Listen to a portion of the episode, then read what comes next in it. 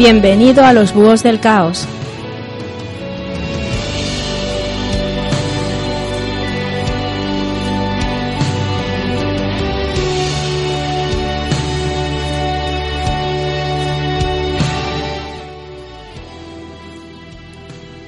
Yo he visto cosas que vosotros jamás creeríais. Atacar naves en llamas más allá de Orión. He visto rayos C brillar en la oscuridad cerca de la puerta de Tannhauser. Todos esos momentos se perderán en el tiempo, como lágrimas en la lluvia. Es hora de morir.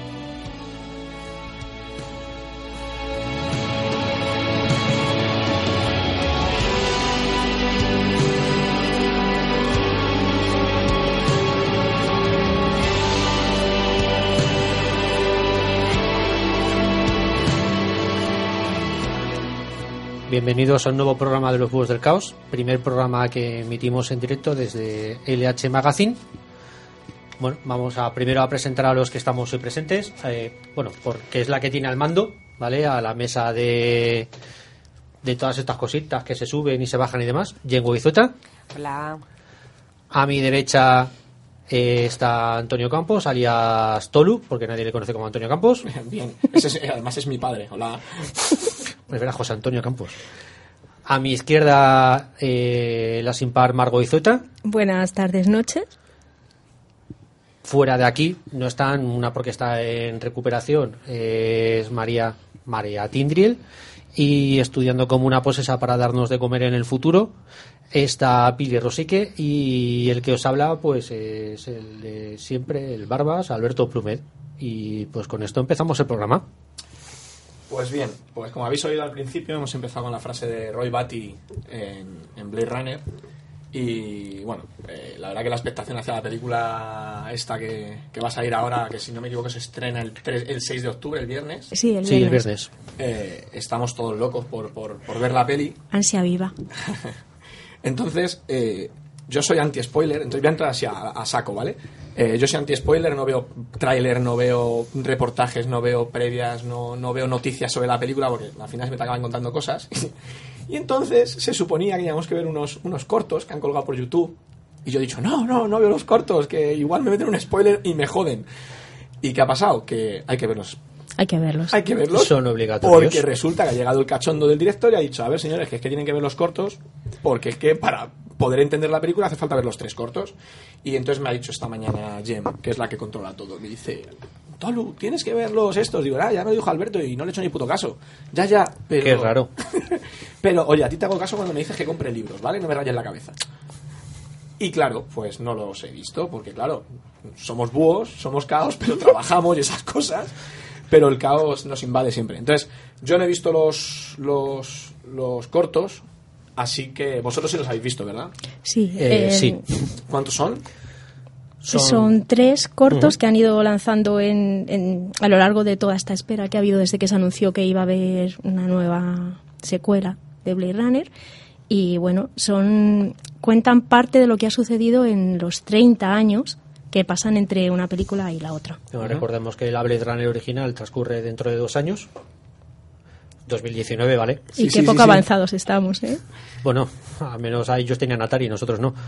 Y eh, 2049, que es la nueva, es donde supuestamente arranca la nueva. Entonces, en esos tres cortos te van a narrar tres momentos. Bueno, realmente son dos momentos y otro es un, digamos, podría ser el arranque de la película, si podemos decirlo, Sí. ¿vale? Vale, eh, em, importante para que no lo sepa, aunque bueno, como somos todos unos frikis, lo sabemos todo el mundo, eh, dichos cortos están en, están en YouTube, eh, son en- gratuitos, están abiertos, se puede ver. Sí, de hecho, no, a ver, tampoco nos hemos puesto a hacer una búsqueda exhaustiva, pero están, nosotros hemos encontrado dos eh, subtitulados en castellano y uno Doblado. directamente eh, doblado. Doblado al castellano. Doblado al castellano, que sería, bueno.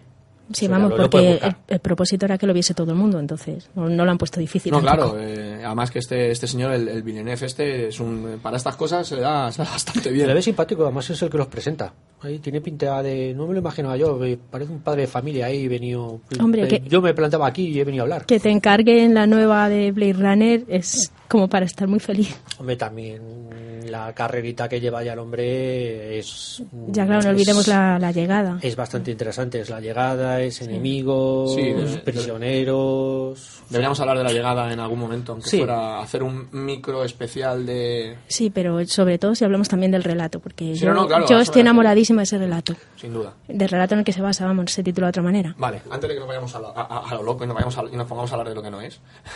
A ver, hablemos del primer corto.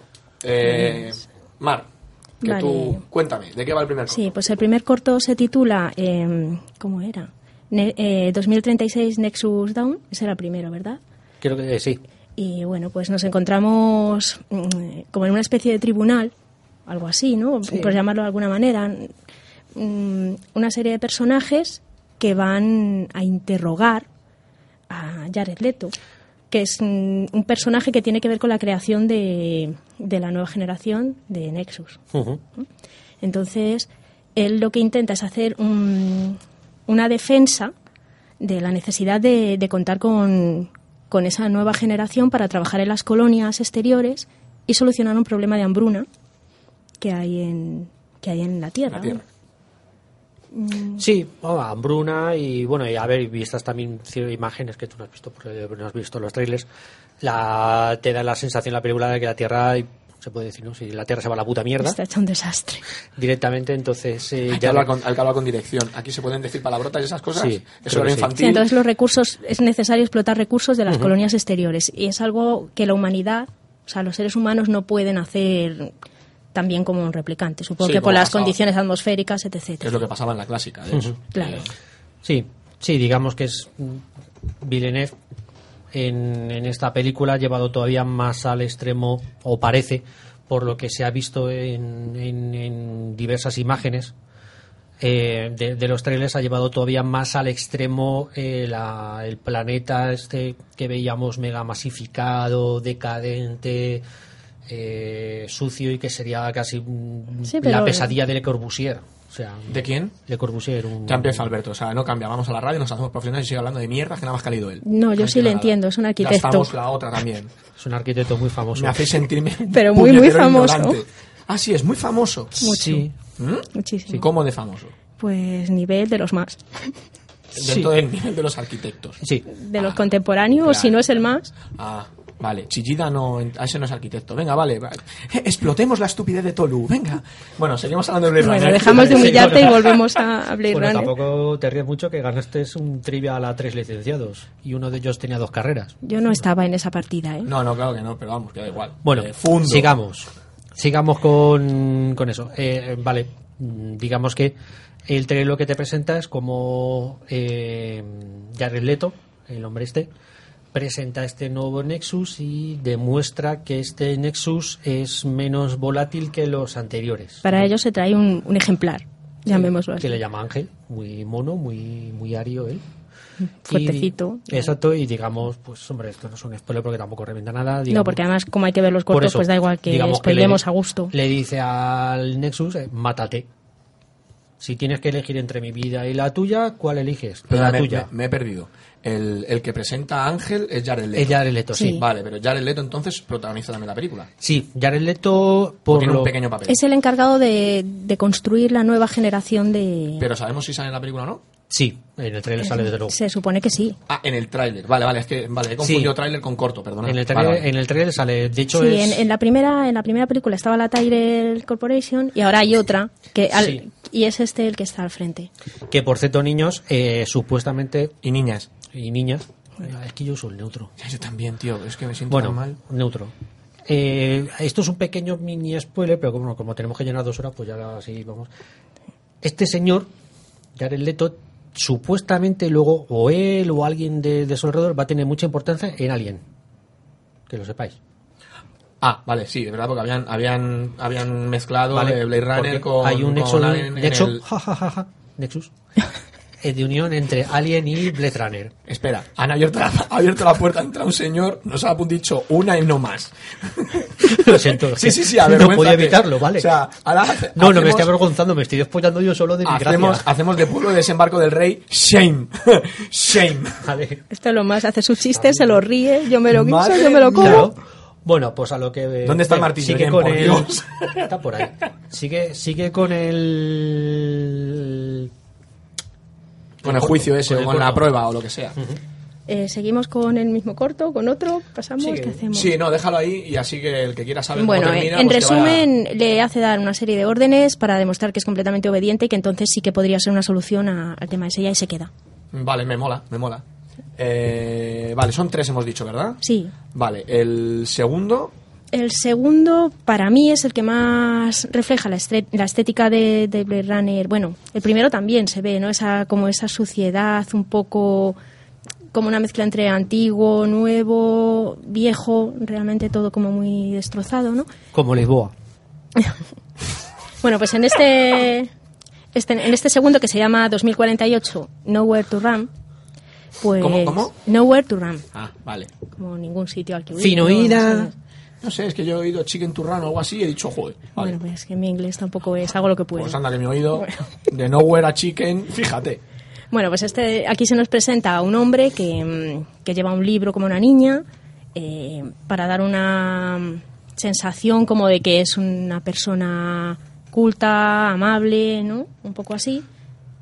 A, pesar de su aspecto. Te iba a decir, a ver, porque es que el hombre que intenta pasar por culto y con sus gafitas es Batista, o sea, Drax el destructor. Vale, pero te recuerdo que trata de instruir a una niña con Sí, libro, no, vale, le da sí, sí, lecturas. sí, sí, sí, bueno, es cierto, es, pero- es para que veamos, supongo, el contraste. Sí, yo, claro, yo lo digo más que nada para que la gente no se imagine a Jones, vamos, que es una masa gigante de carne Claro. y músculo.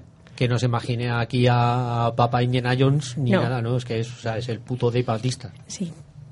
Bueno, entonces se ve que, es- que se dedica como a traficar con seres vivos, ¿no? Porque lleva una especie de anguilas o algo Con así. animales. Sí, Sí, bueno. Como pasa en... en- Claro, bueno, toda en la historia anterior sí que tiene mucha importancia los seres vivos, más incluso en el libro que en, No, en que libro la toda, película, ¿no? hecho, libro- Pero bueno, sí, se ve que es una continuación de eso, la misma estética, la ciudad, todo todo es igual, ¿no? Mucha mucha gente por todas partes. las letras eh, en, Los carteles, las luces, en todo es chino, igual. japonés, o sea, esa Es como si no hubiésemos de- salido de- del mismo escenario, ¿no? Mm. más o menos, es como la misma ciudad. Mm, pasa una cosa, tampoco vamos a contar todo, ¿no? Para que No, lo no, no, me ver, ¿no? bien, me parece bien. Y entonces alguien descubre su identidad y le denuncia. Claro, supuestamente este este segundo corto, ¿vale? A ver, lo- comentar, los dos primeros están dirigidos por, creo que es Jake Scott. Es el hijo de, de Ridley Scott, ¿vale? Mm. Los presenta Villeneuve, pero los presenta Jake Scott, que es el hijo de, de este hombre. O sea, en en otras palabras, es papá me aburro, pues toma, entretente. Oye, pues los ha hecho muy bien, ¿eh? Sí, no, la verdad es que está bastante bien. De hecho, la, fotografía, la fotografía es cojonuda. No, no, son cojonudos, o sea, es- Vale, a lo que, lo que quería comentar es que este corto, supuestamente, es introducción a la película. O sea, este corto, perdón, sí, es justo el antecedente, explica lo que es el inicio de la película y realmente, De hecho, es Dame un 2048 y la película es en el 2049. O sea, que es una continuación de, de la historia justo ahí. Acaba el corto, digamos que empieza la película. Y, y bueno. Y ese es el final del segundo. Sí, en- el segundo te deja así, como con una denuncia. película. Alguien Sí. llama por teléfono Exacto, y encaja para con- denunciarle. encaja con la película y eh, comentar que la película arranca con una escena, ¿vale? Que ocurre en una cabaña que, digamos, eh, mm, Villeneuve parece ser que introdujo en el guion un poco por cosa de Ridley Scott, ¿vale? Porque esta escena en una cabaña ya estaba en el guion de la primera película, pero se quedó fuera. Entonces, eh, digamos que Villeneuve, para mantener el espíritu de la película, ha decidido arrancar con esa escena que en su momento tendría que protagonizar Deckard, ha metido al personaje de K. ¿Tú crees que nos encontraremos luego durante la película muchos guiños de ese tipo? yo creo que, sí, ¿verdad? Yo creo que, yo sin haber visto absolutamente nada, eh, deduzco que sí, porque a día de hoy todos estos, todo este tipo de películas que están basadas en películas antiguas, que son, son básicas para, para, para nuestra, de- en nuestra cultura friki, Sí. entre comillas, eh, suelen, suelen meter mucho guiño. O sea, Jurassic World nos puede gustar más, nos puede gustar menos. No, pero al final siempre nos gusta lo que, lo que, lo que, en lo que vemos referencias, ¿no? De hecho. Siempre nos resulta más interesante. Sí, sí, sí, por eso digo que yo estoy seguro de que sí, meterá mucho, mucho guiño. Yo creo que sí, además la estética, es que yo soy muy talibán con Blade Runner porque es una de mis películas preferidas y, y sufrí mucho cuando me enteré de que iba a haber esto y no estaba muy segura de, de que quisiese que, que ocurriera, ¿no? Pero después de ver el tráiler, la verdad es que me quedé más tranquila y más habiendo visto los cortos. Porque la estética de todo eso parece A ver, que la- está muy, muy logrado. La estética se mantiene porque el director de fotografía es el mismo Mm.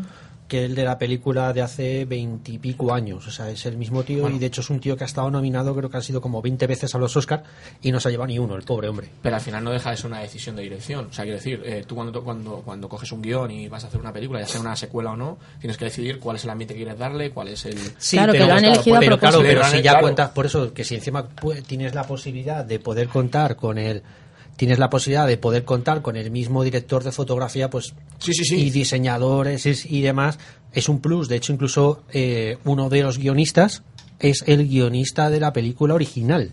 Ya, pero Vale. aparte de ser un plus, es algo que ha elegido a propósito. Para, Sí, sí, no, no, no, a ver. O sea, con una intención clara de, de que sea lo mismo. Claro, es que aunque pongas... De- haberse desligado por completo y hacer otra cosa, como se ha hecho muchas veces con secuelas. Bueno, sí. Bueno, pero es- Y- o hacer lo mismo, ¿no? Yo creo que ha, hecho, ha elegido hacer lo mismo. Ya, a ver, pero es Villeneuve. Villeneuve no, no es no es un James Cameron, no es un No es un Ridley. Scott.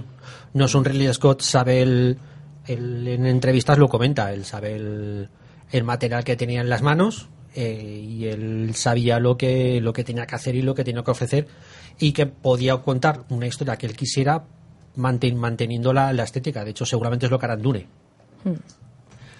Como podéis ver, para dos puñeteros trailers de 6 minutos, llevamos como 15 minutos de programa. Somos muy fans. Somos así. Va- vamos a pasar al O sea, tercero. Imaginad cuando veamos la semana que viene, porque yo no voy a poder verla hasta la semana que viene, porque yo el día 6 me voy de viaje, o sea, que no voy a poder verla hasta que no vuelva.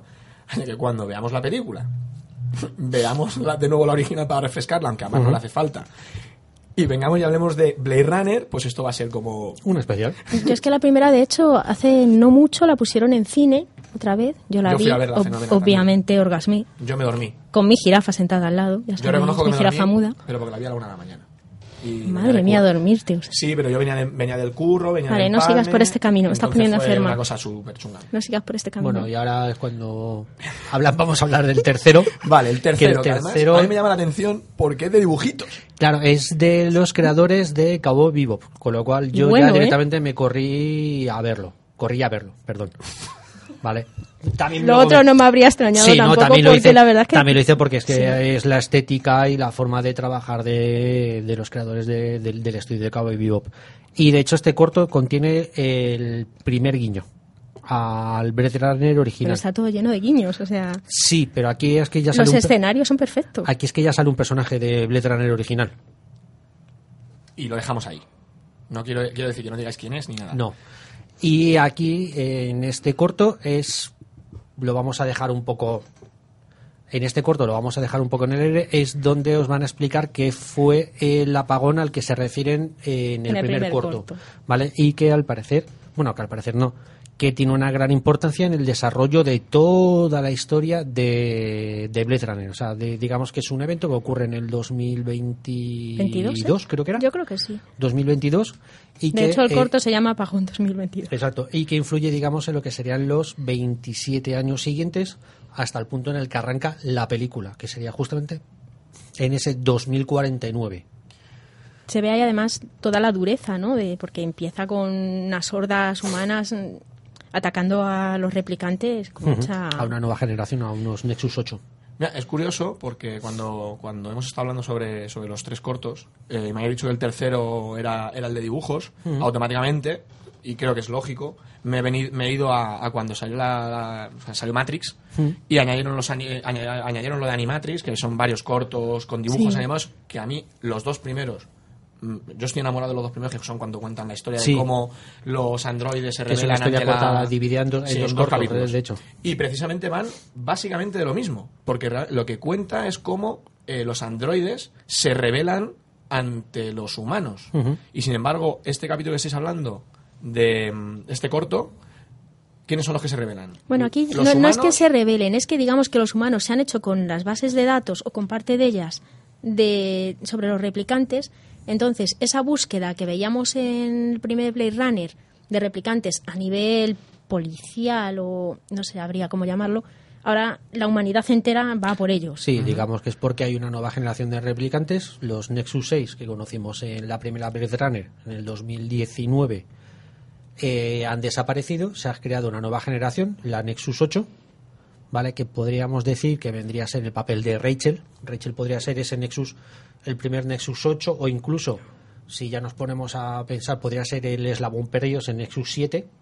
Claro. que no es el móvil. Es el que Para no mí es demasiada claro. información. Y Ah. eh, los Nexus 8, de hecho te lo explican en el primer corto, con lo cual el principio del corto, con lo cual no vamos a hacer ningún spoiler. Los Nexus 8 tienen la capacidad de vivir lo mismo que un humano. Ajá. Vale, O sea, no tienen ya un límite establecido de 5 años, sino que pues, No tienen viven- caducidad. no tienen cadu- bueno, o- supuestamente en el corto te a entender que tienen la caducidad un ser humano, o sea, les habrán puesto pues 80 años, Sí, 89 bueno, años. no es a como saber. antes que le daban una caducidad cortita. Exacto.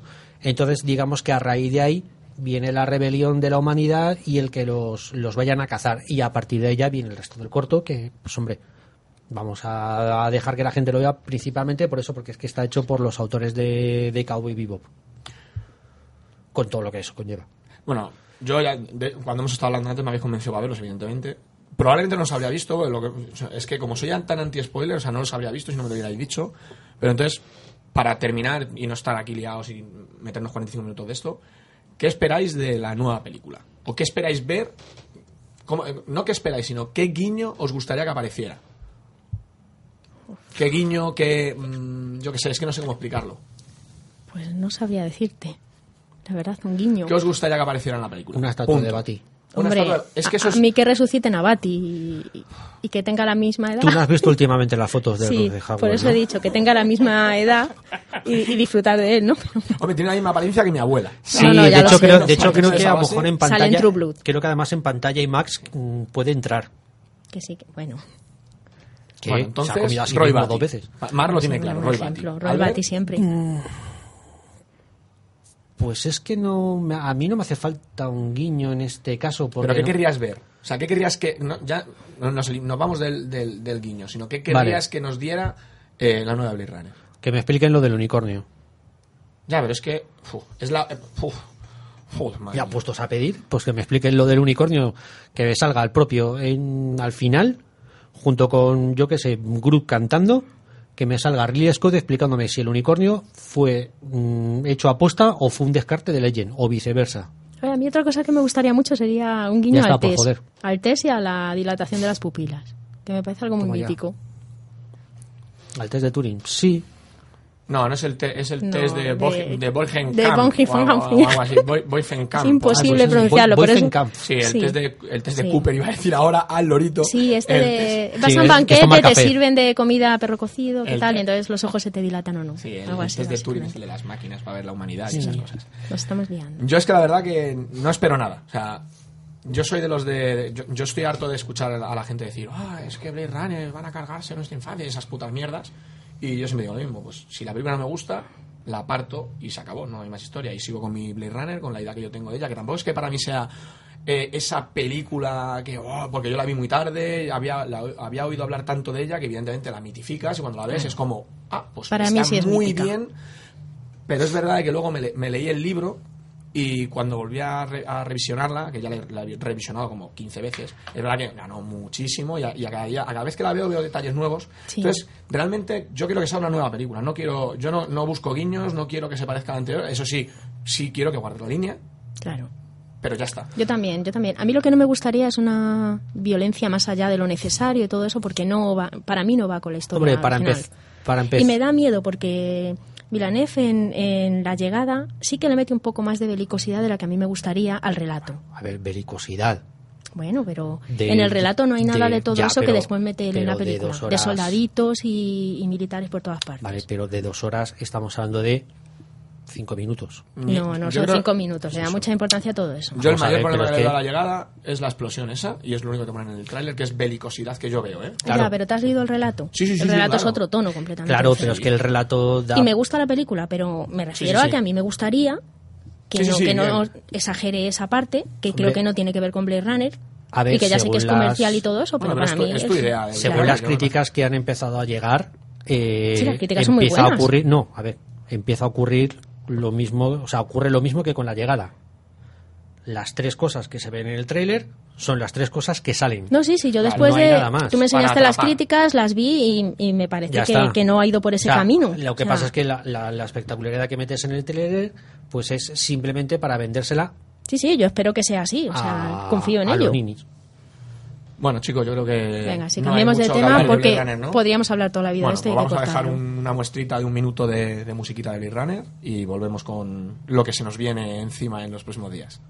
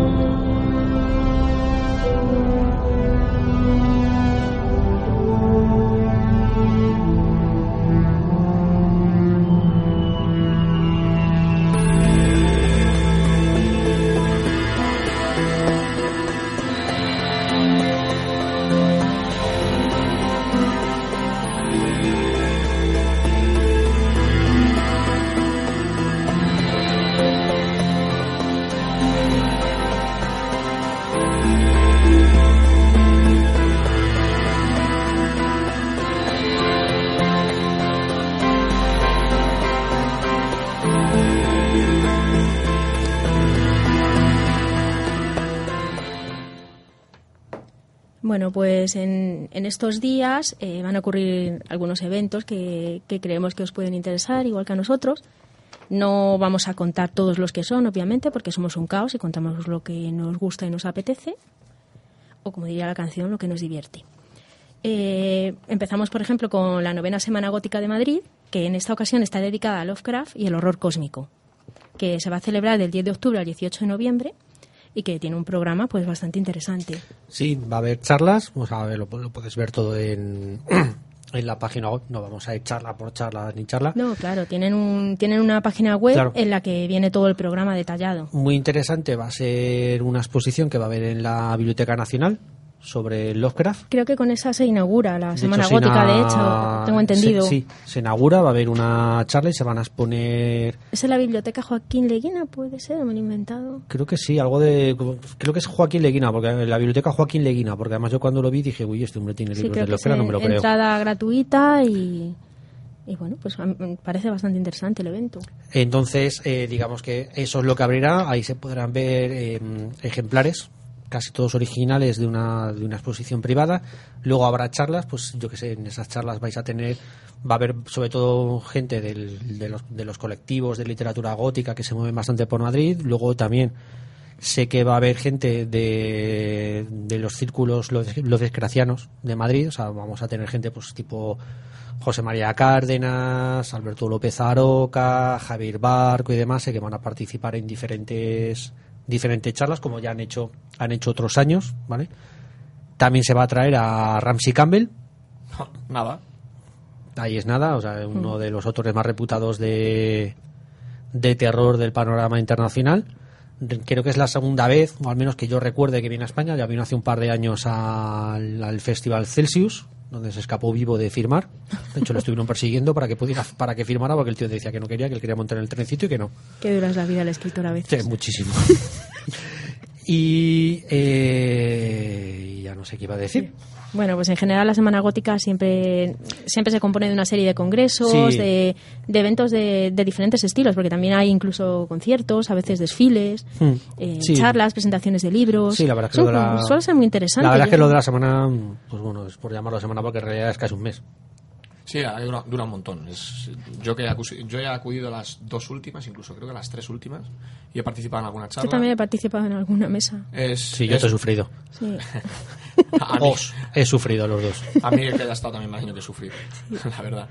Eh, la verdad que es súper interesante porque normalmente cuando, cuando solemos acudir a, a charlas, bueno, cuando suelo acudir yo a charlas o a lo que me acostumbré en su momento, a charlas que tenían que ver con la literatura de terror y tal, casi siempre daban vueltas alrededor de los mismos temas y y los clichés del terror y tal.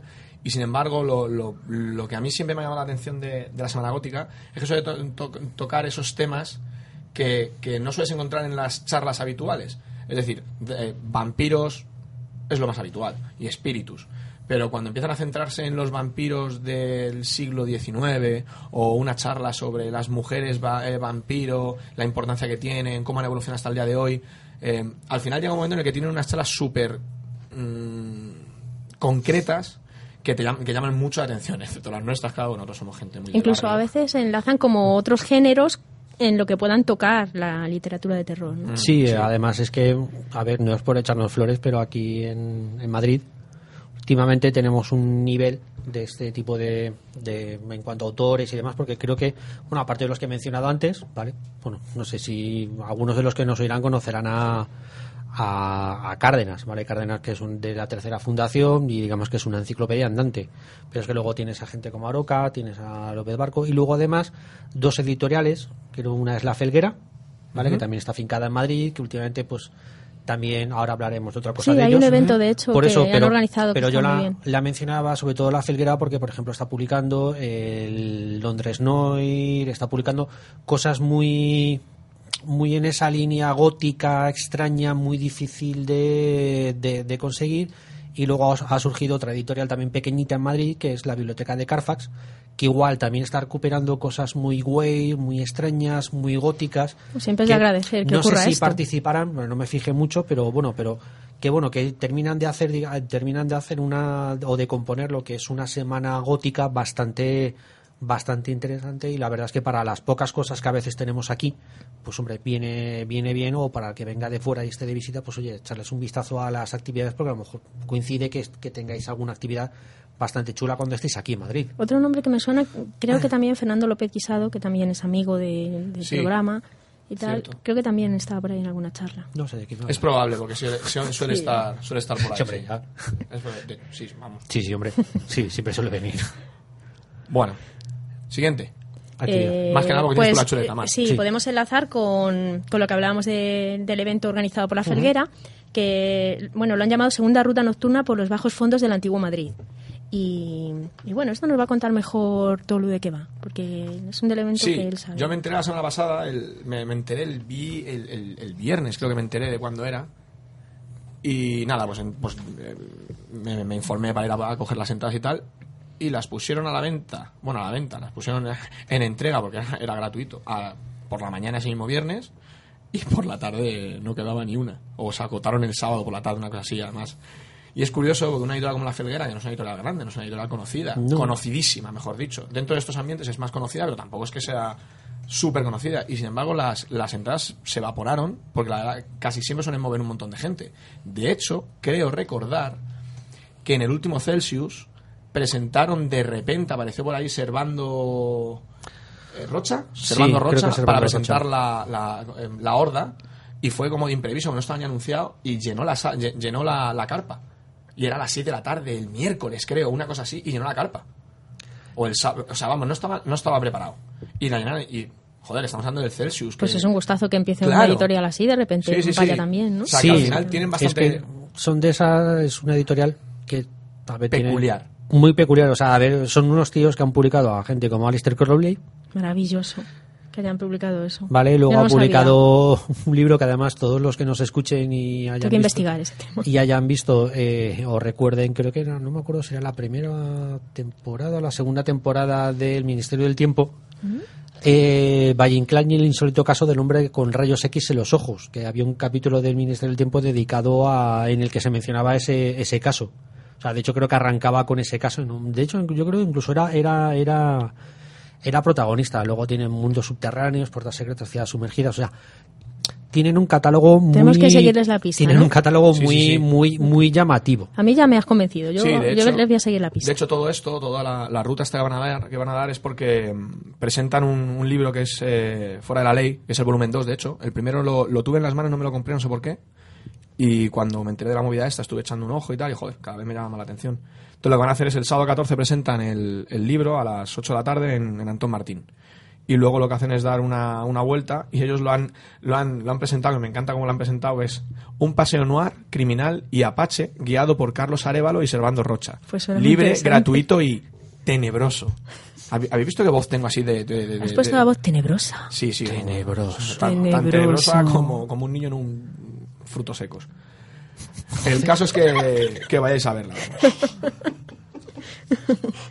Y bueno, ¿algo más que añadir a esto o seguimos con más Sí, agenda? que pongan más entradas, por Dios, que si no, no podemos ver los que, los que trabajamos por las mañanas y no nos entramos de estas cosas porque no tenemos el móvil encima todo el rato. Ahí tenemos No una ver- reivindicación importante. no tenemos las actualizaciones de Facebook todo el rato. La no próxima vez mandadle unas entraditas a Tolu para que no, no, se queje. tampoco, es broma. tampoco, tampoco. Pero vamos, que el caso es que, que- que sí, que, que nos den un poquito más de tiempo, Jopetis. Bueno, continuamos con un par de eventos para los Harry Potterianos Sí. eh, que hay. Uno es pues algo que ha revolucionado a todos los fans de Harry Potter de- del lugar, que es Harry Potter Exhibition. Eh, otra vez mi inglés deficiente aquí. Bueno, eh, es una exposición sobre el mundo Harry Potter que, que va a comenzar el- que comienza el 18 de noviembre, pero las entradas ya se están vendiendo. Entonces, tengo entendido que hay reproducciones de los escenarios, que han traído objetos de las películas originales y Creo que es una es como una exposición itinerante, o sea, más o menos debe ser parecido a lo que te encuentras en, en Inglaterra cuando te vas a los estudios de la Warner Bros, que es como un parque temático de Harry Potter. Entonces, digamos que lo que han hecho ha sido una exposición itinerante que vaya re- va a ir recorriendo diferentes países y ya en España cae. Fíjate, me habías dicho el 18, ya me has destrozado mi fin de semana ideal y fantástico porque iba a decir, joder, si los tienen el día 11 de noviembre, yo ah, de puta madre, porque por la mañana me voy al Salón del Cómic de Madrid, secuestro ¿no? a Frank Miller, Ah, mira. ¿Vale? Le rompo las manos para que no dibuje más. Me llevaba a Bill Sienkiewicz para que me dibuje todo. Y luego por la tarde me voy a ver a Harry Potter. Un pero- plan perfecto sin fisuras. Sí. ¿Dónde vas a meter a Frank Miller en el tiempo en el que le, le, le- le partes las manos y te vas con el otro para que te firme todo?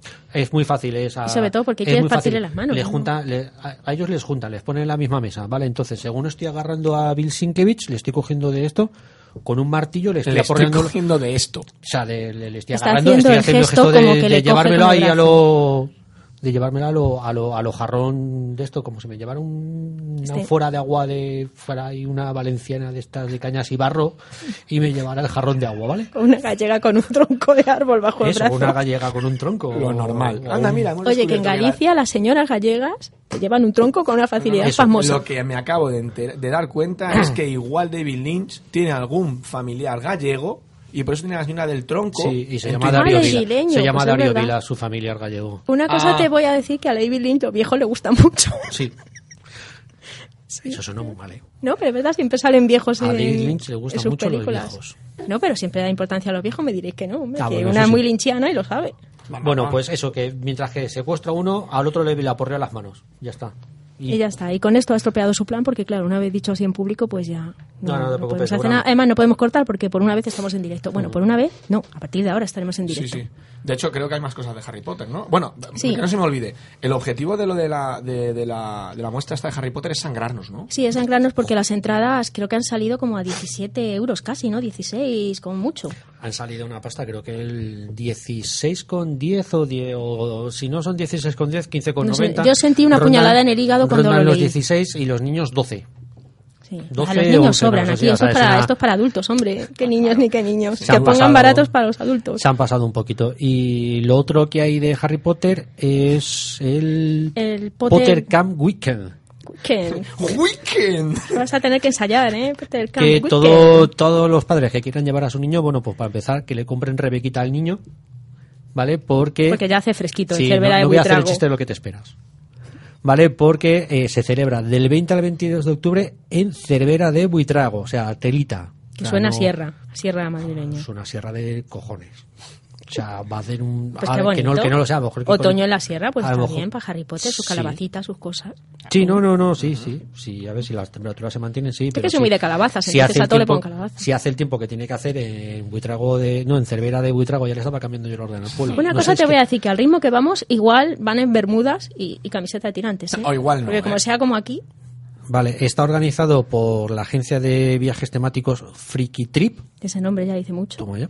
Sí, dice Y- demasiado. Lo dice todo. Perdón. Será total para 20 20 afortunados, ¿vale? Eh, entonces se van a. Que ya estarán digamos- acabadas las entradas, Sí. seguro, ¿no? No, Agotadísimas. está ya agotado. Mantiene, digamos, un albergue juvenil, se convierte en Hogwarts y a partir de ahí pues ya tiene van a participar desde partidos de Quidditch, del torneo de los tres magos, va a haber batallas contra mortífagos, van a tener que buscar horcruxes. Pues, Vamos, que la verdad es que ¿eh? se lo van a pasar bien. A ver, podéis intentar, no sé si a lo mejor queda alguna plaza o alguien no, pero mucho Bueno, pero estas cosas, si son exitosas, igual se Sí, repiten, a ver, yo lo primero es que le haría firmar a mi hijo, ¿vale? Antes de, de enviarle al Pero campamento. qué hijo, yo siempre pienso en mí. ¿Qué, qué hijo ni qué hijo? Todo para Bueno. niños, todo para niños. No. Ya, bueno, pero aquí mandas al niño, vale, pues yo lo primero es que le haría al niño firmar un contrato de por vida con su sangre, en el cual me tuviera que ¿Sangre, cuidar durante, ¿Sangre sucia? sangre sucia, tuviera que cuidar durante toda su vida de mí y no me pudiera meter jamás en un Porque es asilo. caro, ¿verdad? Porque son 110 pavos. Ahora lo entiendo. Hace. Ah, bueno. No es sí, es tanto, leche, pero que entiendo lo Vale, de a que me ver, que cosa, a ver, bueno, vale, son 110 No es pavos. tanto, pero la verdad es que sí tiene alojamiento y... Sí, y y además les- les ¿Qué es un fin de semana completo? Sí, es un fin de semana completo, en albergue juvenil, convención completa, o sea, te van a dar de comer al niño, no te Pues entonces no, preocupes. es- no es tan caro, ¿eh? Vale, te incluye el material necesario para las actividades, Pero un una seguro cosa, ¿van médico, que eso está muy bien. ¿van los niños solos o niños con padres? Eh, eh, por la información que pone o que yo he estado mirando, parece que van los niños. O sea, la cosa es que vaya- vayan los niños. Hombre, habrá, habrá monitores y demás, no les van a soltar. vale. No, no, pero que no sabía si era un evento padres-hijos o, para todos o solo molaría, para niños. molaría hacer una mezcla eh, entre Harry Potter y ¿cómo se llama? Ahí se me acaba de ir de la cabeza lo de Y show. Sería no, muy show, divertido. no, show no. Yo estaba pensando el libro este de lo de la cabeza de cerdo de William Golding. Ah, eh, sí. William Golding no, tampoco. Eh, que sí, de- de lo- los niños en la isla, hombre. Sí, ¿Cómo eso. se llama? Por Dios, es un clásico. ¿cómo? Pues imaginaros, hay Harry Harry Potter mezclado favor, con ¿alguien se Battle Royale. No es Battle de- Royale, pero ¿Pero cómo se llama? No, ¿Dicho? Que no, que estamos hablando del Sí. libro clásico, los niños, Claro, tal, pero el gordito me- al que le rompen las Claro, gafas, por Dios, es un no- clásico. ¿Cómo se como no me titula? acordaba el de eso, pues el tirado por Battle Royale. ¿El Ya, de los ¿en la no. costa de los mosquitos? No, por Dios, eso es He la, una la costa de película los que no tiene nada he que ver. dicho, pero no es... no- no- espérate que se me está No, pero no tiene nada, no Que tiene no, nada estamos hablando de un libro clásico. El de las moscas. El Sí, señor el de las señor de las moscas. Ay, Yo Dios, sabía que eran bichitos con alas y punto. Sí, sí, sí, yo te cuento el libro, pero se me había olvidado el título como me pasa siempre. Yo los títulos y los nombres los olvido pues- todos. Y después, ah, bueno, sí, hombre, también tenemos un evento para los fans de Star Wars. Es decir, todos nosotros y el resto de la humanidad. O, o media humanidad. Hombre, la otra Bueno. humanidad será fan del otro que hay. Y la otra humanidad no mola. No digo la otra humanidad será fan del otro que hay de Star Wars. Eh, ¿Qué otro? Ah, bueno, la- las, las cosas esas que ocurrieron, las otras No, tres películas esas. Digo de Lego. Ah, de Lego. Ah, bueno, vale, venga. Ah, sí, porque es una exposición de... Ha puesto una cara de...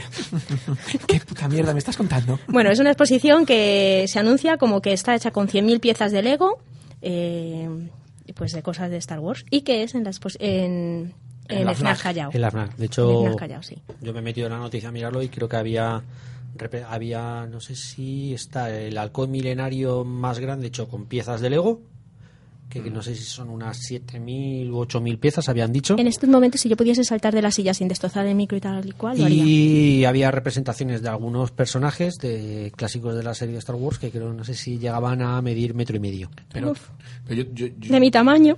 sí no, no, no tienen vida las personas que han hecho eso yo- yo me pregunto una cosa. ¿Qué mérito tiene hacer un halcón milenario, el más grande del mundo, con piezas de Lego? El mérito está en hacerlo con macarrones. Sí, pero jugar con con, los Legos... Ah, pues ¿no? tienes razón también. Pero los sí, Legos como- son divertidos, ¿eh? como lo hacíamos de Más pequeño divertidos son los macarrones que si te los comes. Exacto, como lo hacíamos de pequeños, que luego, luego tú le contabas a tu madre que habías hecho una maravilla y le llegabas con una puta mierda, pegar un papel, un folio de arroz. que ponía en el centro, querida mamá, con cuatro granos de arroz que a los tres días se te habían caído.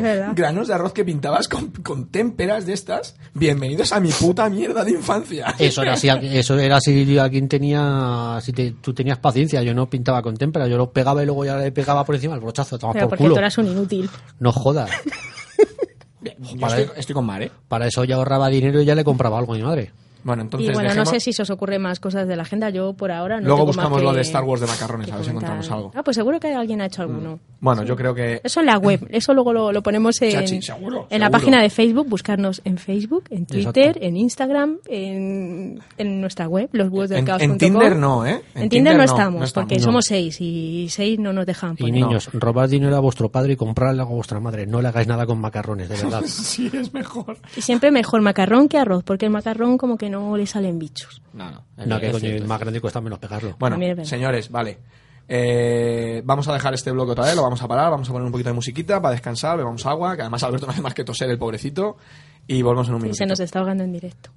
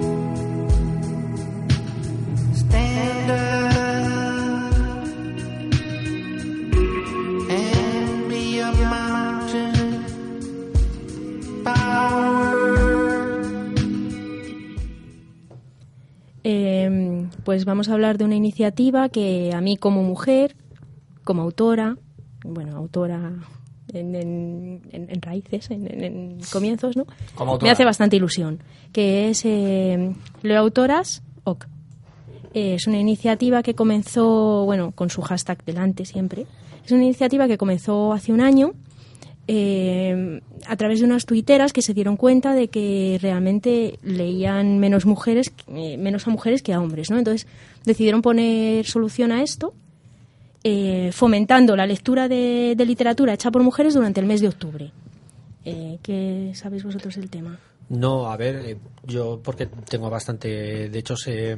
eh, Yo me acuerdo un- de cómo se inició todo. Sí, justo. viene Fue un- sobre todo además de un blog que, bueno, que nació por aquella época, que es La Nave Invisible, ¿vale? Que está todo, sobre todo formado por, bueno, son todo chicas, la verdad, creo que, no lo sé porque como soy un desastre, creo que algunas la- las, las conozco en persona en el Celsius y de otras Yo creo que sí, de, algunos encuentros con demás, autores. Entonces empezaron a, digamos, empezaron pues eso, a promover que eh, se diera más visibilidad a lo que son las las autoras. En este caso, además, a mí me, hay- me, me gusta bastante porque además en ningún momento se pidió circun- circunscribirse a lo que es el, el género. O sea, da lo mismo, pues desde promovían desde Jane Austen hasta Ursula K. Le ¿vale? O sea, daba lo mismo. Y de hecho también es, eh, de ahí nació, creo, recordar la, la otra iniciativa, iba a decir cosa, porque no me acordaba la iniciativa, ¿vale? Que es eh, Adopta una autora, que es eh, tú- digamos, participas en un blog y lo que haces es coges una autora, entre comillas, la coges. Pero eso ha comenzado recientemente, ¿no? eh, que yo, eh, comenzaron las do- fueron las dos cosas a la Ah, vez. yo de hecho, lo que- que uno, había sido posterior, No, vale, de vale. hecho, lo uno fue reacción del otro porque digamos que fue para que no hubiera autoras que cayeran en, en el olvido. ostracismo. Exacto, qué Ja. bonito. ¿Sabes de dónde viene eso, no? ¿El qué? ¿Ostracismo? Sí, de Ya la has cagado, Tolu. No, no, no, sí, sí. sí. De ostra. No, no, no, viene del diccionario, ¿no? Sí. Va, vale. Viene de Grecia. Vale. Eh, Chas. sí, Badum, Badumbas. Vale, pues bueno, sigue, sigue tú que vas así. No, no, no, no, que iba a contestar a Mar que, que no sé si empezó antes o después, o mucho después. Lo No, que que sí me- que que estoy es que equivocando, estaba- probablemente. No, no, no, no lo sé. Está- está O sea, intrincado. está prácticamente... so- Yo es que me acuerdo muy bien de cuándo comenzó lo de la iniciativa esta, porque yo en esa época sí que trabajaba en editorial, cuyo nombre no me quiero acordar, pero sí que en, ese momento pues la comunicación y todo eso. Que igual estaba solapado, o sea, que Sí, igual yo creo la, que- la- esa un mes después. Sí, yo creo que fue una iniciativa, la una tiró de la otra, realmente. Realmente yo Sí, creo claro, que están fue muy primero- enlazadas, claro, yo creo el que concepto. primero, yo creo que primero fue el de, el de Leo Autoras Octubre y luego ya eh, arrancó el, el otro, le, eh, eh, le eh, apadrina una, una autora, pero lo uno tiró del otro. Entonces lo de Leo apadrina una autora es eso, es tú te haces cargo de una autora entre comillas, ¿vale? y en este blog lo que te lo que haces es pues eh, hablar de ella te, digamos tienes que hacer una te comprometes a escribir un artículo Pero en ese blog o en blogs propios. lo puedes hacer en tu blog propio y luego ellos además te lo van a hacer eh, digamos lo van a exportar a su blog vale o sea ellos tienen eh, que se adopta una autora ellos tienen el blog que es el blog propio ¿vale? ¿Se llama Adopta una autora? Creo que sí, creo recordar que. Creo Esa sí es la sí. web. Creo que, creo que sí. Bueno, es la luego web. lo Si no, lo- confirmamos sí, y si bueno, no si no, en, la- en las redes lo, lo pondremos y ahí te aparece ahí te aparece el listado de, de- de autoras y vas a tener eh, lo que es eh, un artículo de biografía y luego además también te eh, si participabas en ello te comprometías a escribir al menos dos artículos a hacer dos reseñas de dos obras de esa autora tenías que y además en un a ver tampoco se te exigía un tiempo pero sí se te exigía un cierto compromiso con lo cual tenías que tener un tiempo y si no lo hacías en ese tiempo fuera por las razones que fuera, esa autora volvía a quedar de nuevo libre para que lo pudiera coger otra persona que pudiera estar interesada y pudiera llevar a cabo la labor. Pues me parece muy interesante y desde aquí animamos a todo el mundo a participar en Sí. ello y sobre todo a leer autoras este mes y todos los meses. Sí, aunque, aunque la iniciativa es para, se supone que es para octubre, porque, bueno, todo, todo el origen de la iniciativa y tal y cual. bueno, pero es por centrar un poco y hacer sí, sí. más No, hincapié, iba a ¿no? hacer un- Pero... Iba a hacer un inciso, pero necesito hacer otro inciso primero, y es Incisa, incisa. todo, todo lo relativo a la iniciativa y tal, y, y todo lo que hay alrededor de ello. Eh, Tindri, eh, María Tindri escribió un, un pequeño artículo dentro de la, de la web, y ahí se explica bastante mejor, porque dice por qué es en octubre y toda la leche. Sí, lo Entonces, podéis encontrar en, en los huevos del caos.com. A raíz de este, a raíz de, de aquella iniciativa, hace un año, eh, estábamos Tindri y yo en una terraza hablando, precisamente, y estábamos con unas cervezas, como siempre pasa con estas cosas. Y empezamos a hablar precisamente de, de- Yo le decía yo, "Vale, es que esto es muy exagerado, tampoco hay tan... Yo tengo un montón seguramente, decía Tindri, pues tío, yo pensaba lo mismo, yo que sí que soy de comprar, de comprar autores, autores... Y cuando fui a mi, a mi librería, que yo puedo decir que tiene mogollón de libros, y decía, es que ni el 10% son mujeres. Es verdad. Y yo dije, A mí me pasa lo "Joder, mismo. Yo ¿eh? un 10% yo creo que sí. Y me dijo, Tolu, hazme caso que seguro que no. Ah, Y para vergüenza para mí mismo es cierto que fui a mi, a mi biblioteca y sí, tengo muchos libros de autoras, pero son cinco autoras. Y estamos cinco- hablando de unas personas que no tienen ni nada, en- o sea, que no solo no tienen nada en contra de leer a mujeres, sino todo lo contrario. No, es, es que la explicación es que no se publican tantas mujeres como hombres. O sea, yo no, yo no, yo reconozco que tengo menos, yo tengo menos libros de mujeres que de hombres, punto, ¿vale? Es de cajón. Pero yo no, no me guío porque sean mujeres. No, a Es eso me refiero, que no eres una persona que se guíe por Supongo eso. que al final, pues la publicidad que se da, el, la cantidad de publicaciones femeninas que salen en las editoriales es menor, supongo, o sea, no tengo ni idea. No, pero es verdad que en ciertos mundos, como ya lo hemos hablado en alguna ocasión, como la ciencia Mm. ficción, el- las mujeres han estado muy vetadas. Sí, sí, sí. Hombre, Sin es- embargo, ahora que esto está cambiando, se está dando un boom enorme de mujeres que están haciendo, por ejemplo, literatura de género y que están triunfando mucho. No, a ver, pero no es un boom de mujeres que están haciendo, es un boom de que estamos descubriendo autoras Bueno, de que, que estaban, tienen visibilidad, que quizás, esta- ¿no? exacto, que estaban ahí y a las cuales no se les daba la visibilidad. Entonces, por ejemplo, iniciativas como Alucinadas, ¿vale? Que es una Es una antología que este año ya se ha publicado la tercera, la tercera edición, en el cual lo- son todo mujeres las que escriben. De hecho, incluso hasta se invita, creo que en todas eh, hay una, una, una extranjera, ¿vale? Una escritora extranjera que eh, participa. El de Leo Autoras, octubre. Eh, Hay alguna de asociación también de, Hay de escritoras de claro ciencia ficción, terror. hay varias tal, hay, varias asociaciones entonces todo esto hace que se le esté dando una visibilidad que en la ciencia ficción fantasía y terror no tienen y que sí tienen en otros géneros O sea, digamos que fuera de nuestro mundo sí hay algo más de sí tienen algo más de, de visibilidad a ver Sí, pero a lo mejor en terror y tal había menos. era- es- se les tenía menos cerrado, ¿no? Pero por ejemplo en ciencia ficción sí, sí se les cerraba bastante las puertas. Hasta hace poco. es que no sé cómo decirlo sin Fíjate, caer a la mitad del mundo pero es bueno curioso, no, pero ¿sabes qué es curioso? Que yo oigo a Mar decir la frase de se le cerraba las puertas y yo digo, joder, cerrarse las puertas tampoco. Y sin embargo, mi parte racional dice, a ver, Antonio, ¿estás gilipollas o qué? Se las cerraba las puertas. Sí. Sí. En las asociaciones de, Sí, sí, de pero- ciencia ficción, de.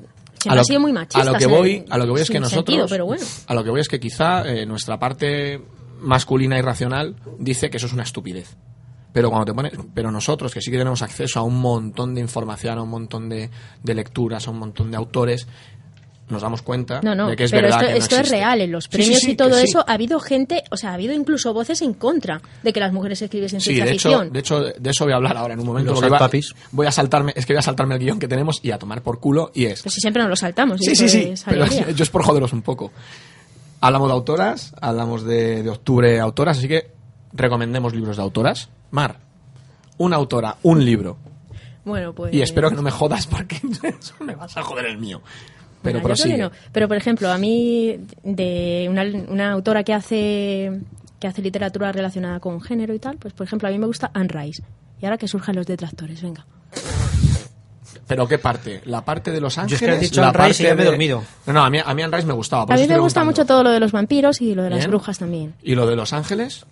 Los Ángeles. Sí, no. tiene uno de Ángeles, tiene inacabado, creo. Tiene creo otro que también está de... inacabado igual tiene que no otra... sobre Jesucristo. Sí, esa Ah, la sí, no, el que niño claro. este... Madre mía, hostia, ultra, guau, Hubo guau. un momento en el que se volvió muy Hace que cristiana Rocco y tal. parezca, de, parezca comunista. No, pero después, un momento, pero es que tiene cosas muy cristianas porque tuvo una época ahí muy rara, pero luego tiene unos libros terriblemente porno Sí, con ahora- un seudónimo. Sí, Y ahora bueno, no, o sea, es una Ah, aquí en España se publicó con su seudónimo Cla- directamente. Claro, es que aquí en España, bueno, aquí en España se hizo famosa, no. Ella se hizo famosa escribiendo novelas románticas, eróticas, sí. No, no, yo te hablo de porno. Porno. o sea, sí. porno en plan porno Vamos, dinosaurios. Hombre, esas digamos, mierdas. 50 sombras de Grey no es nada. Hombre, pero que 50 sombras de Grey no es nada. No, No, no, digamos no, de- Literalmente. digamos de- Te estoy hablando de güey. sadomasoquismo extremo. Hoy mi vieja. Sí. Apuntemos esto. No me acuerdo ahora el seudónimo, pero tiene un seudónimo con el que escribió Sí, un pero yo creo que aquí en España se publicaron sin Ah, Bueno, seudónimo lo sé, leches, no ¿eh? lo sé. Anne Rice. Vale, nos apuntamos. Es un Anne. Rice Mar. Alberto, una autora. Pues yo porque la tengo fresca porque me lo he leído hace nada, Margaret Atwood. Yo tengo muchas ganas de leerme el cuento de la criada. Vale, El cuento de la criada. el cuento de la criada, vale, a raíz de la, de la serie me lo he vuelto a leer. La verdad es que cuesta. Ahora cuesta un poquito, ¿vale? Porque es un libro que eh, se nota que tiene ya sus años. El libro creo que es de los 80, 70, 80, no me acuerdo exactamente, es bastante antiguo. Entonces, lo quieras o no, pues hombre, Margaret Atwood ya tiene cosas más modernas, que ya las ha echado un ojo, y la verdad es que ha evolucionado bastante. Entonces, el libro se puede hacer un poquito hardcore a la hora de, de leerlo, pero bueno, pero aún así. Pero es un libro que, que está gustándole a muchísima gente también. Poco lo El libro, tanto por hablamos del tierra, libro, porque- ¿no? Sí. Bueno. Yo estoy oyendo a raíz de la serie, se lo ha leído gente, yo estoy Sí, no, no, leyendo a ver. críticas buenas. Claro, la, la cosa está en que es gente que a lo mejor la, la ha leído la... No, el libro está muy bien. Lo único, a ver, no estoy diciendo que el libro esté mal, estoy diciendo que a quien a lo mejor esté acostumbrado a determinado tipo de literatura, a la forma de escribir de Atwood, se ha quedado, estamos hablando de una literatura de hace ya veintipico años. De- Sí, es que el ha evolucionado, ha evolucionado mucho. Tú has- yo ya he leído Atwood, cosas posteriores de, de Atwood, antes de leerme el cuento de la criada, más que nada porque estaba descatalogadísimo. Salamandra lo ha recuperado a raíz de la serie. ¿Qué ocurre? Me- yo después de leerme una Atwood hecha más escritora, me he encontrado con una Atwood menos escritora. Bueno, pues leámosla actual, antigua, lo que sea, Sí, leámosla. por eso. Del, Venga, 80 Tulu. del 85, por fíjate. Que lo he Tolu, mirado. ¿qué nos 32 recomiendas? años. Vamos a recomendar más, ¿eh? O sea, hay que Sí, yo me, yo me, yo voy a tirar para casa. Yo voy a tirar para casa. Eh, yo recomiendo a Iria G. Parente y a Serene M. Pascual. A mí, ¿no? Siempre. O sea, Yo siempre, además, mi discurso siempre es el mismo. Yo conocí a Iria hace mucho tiempo, hace, bueno, hace mucho tiempo, hace 6 o 7 años, ya, o 5 años, cuando tenía 19, 20 ella, y me sorprendió el desparpajo que tenía y cómo hablaba, con qué naturalidad hablaba sobre la cultura literaria, porque me parecía increíble que con la edad que tenía tuviera ese conocimiento. Y al poquito, y ella, y de hecho cuando yo la conocí había sacado con, todavía con Selena había sacado pétalos de papel, lo sacaron en una tirada muy, muy, muy pequeñita, porque lo habían, hecho, lo habían escrito a través de un blog y una cosa así. Y entonces, eh, cuando ya la conocí, empecé a tener confianza, en ella, descubrí que, iba, que estaban escribiendo un libro las dos juntas, que fue el de cuentos de la luna llena. Sí. Vale. Entonces, yo reconozco que cuando me llegó el libro, me hizo un mogollón de ilusión, pero no fui capaz de, de leérmelo, no me enganchó nada porque era juvenil, en primera persona, cada capítulo era primera persona, muy introspectivo, y no fui capaz. Sin embargo, a los dos años eh, publicaron otro libro con otra editorial, creo que fue con Nocturna, que es el de Sueños de Piedra, y lo flipé. O sea, yo con Sueños de Piedra lo flipé porque era un, era un libro que se suponía que era para un público juvenil. Bueno, creo que creo que ellas mismas la catalogaban del el young adult este que, que no es juvenil, o sea, no es infantil, Es pero es juvenil. ¿no? Sí, es juvenil ya casi adulto y tal. Y, nada, empecé a leérmelo y, y aluciné porque, porque para ser juvenil tenía unas escenas mazo de crudas y, y, y claro, y, me enganchó, me lo leí del tirón, de hecho tuve la mala suerte de coincidir con ella en el tren mientras me lo estaba leyendo y es una cosa muy chunga.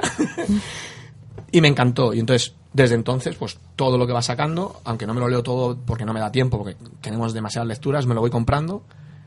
Y bueno, han reeditado el- el- los cuentos de la luna llena porque quebró Everest, recuperaron los derechos, bla, bla, bla. Han sacado la segunda parte de Sueños de Piedra, sacaron una, una, una novela gráfica sobre Sueños de Piedra. Sí, un cómic, luego salió Ahora van a sacar el de los, corsa- el de los piratas. Ya, no, de- ya salió, Ladrones de El- Libertad. la luna de libertad, bueno, ha salido, ya ha salido hace nada, ¿no? Sí. Y bueno, y yo repito, yo siempre tiro para casa. Yo siempre que, siempre que intente recomendar algún libro, eh, intentaré recomendar autores españoles o autores conocidos por mí, porque es así. No, sí, está bien. No, no hay más. Más mujeres. Bueno, pues eh, vamos, así, a decir ¿eh? unas cuantas y vamos a decir también un poco Sí. más rápido, ¿no? Para Sí, sí, no sí. alargar. Pues yo os recomiendo a Jamie que para nosotros es... Me la ha quitado, me la ha claro, quitado. ya sabía yo que alguno lo íbamos a Sí, decir. pero es normal. Está esperando. Bueno, para nosotros es... Empezamos nuestra andadura con, con una entrevista que, que nos concedió y bueno, pues para nosotros es mítica y, y sus libros son una maravilla. Yo por lo menos la quinta estación me he leído la, la primera, me ha encantado y estoy deseando diente a la segunda. Y creo que es uno de los grandes nombres ahora mismo la ciencia ficción. Mm. Y bueno, también os voy a recomendar algunas españolas del tirón y luego seguimos así un poco. Vale. Sí, sí, sí, damos Así, una un vuelta y ya seguido. Mm. Pues así alguien con un poco más. Vamos a echarnos un poco para atrás. Por ejemplo, creo que hay que leer a Ana María Matute, que es muy olvidada en esto y a, a mí sí me gusta. A mí me, Olvidado, me olvidado. parece. Claro, como su rey gudú, ¿no? Olvidado Regudo, es una maravilla. Bueno, y Ana Manot es una. puta- ¿Es así? Bueno, no se pronuncia muy bien, pero es una maravilla. A mí me gustó muchísimo en su momento. Sí, no, no, pero sí, sí. También hay que leer, pues no sé, podemos recomendar a Sofía Rey, María Zaragoza, hay un montón de autoras españolas ahora mismo haciendo cosas que, que merece la pena destacar. Bien. Yo voy a decir una que no me va a quitar nadie, que es Bárbara Tuchman. Toma ya.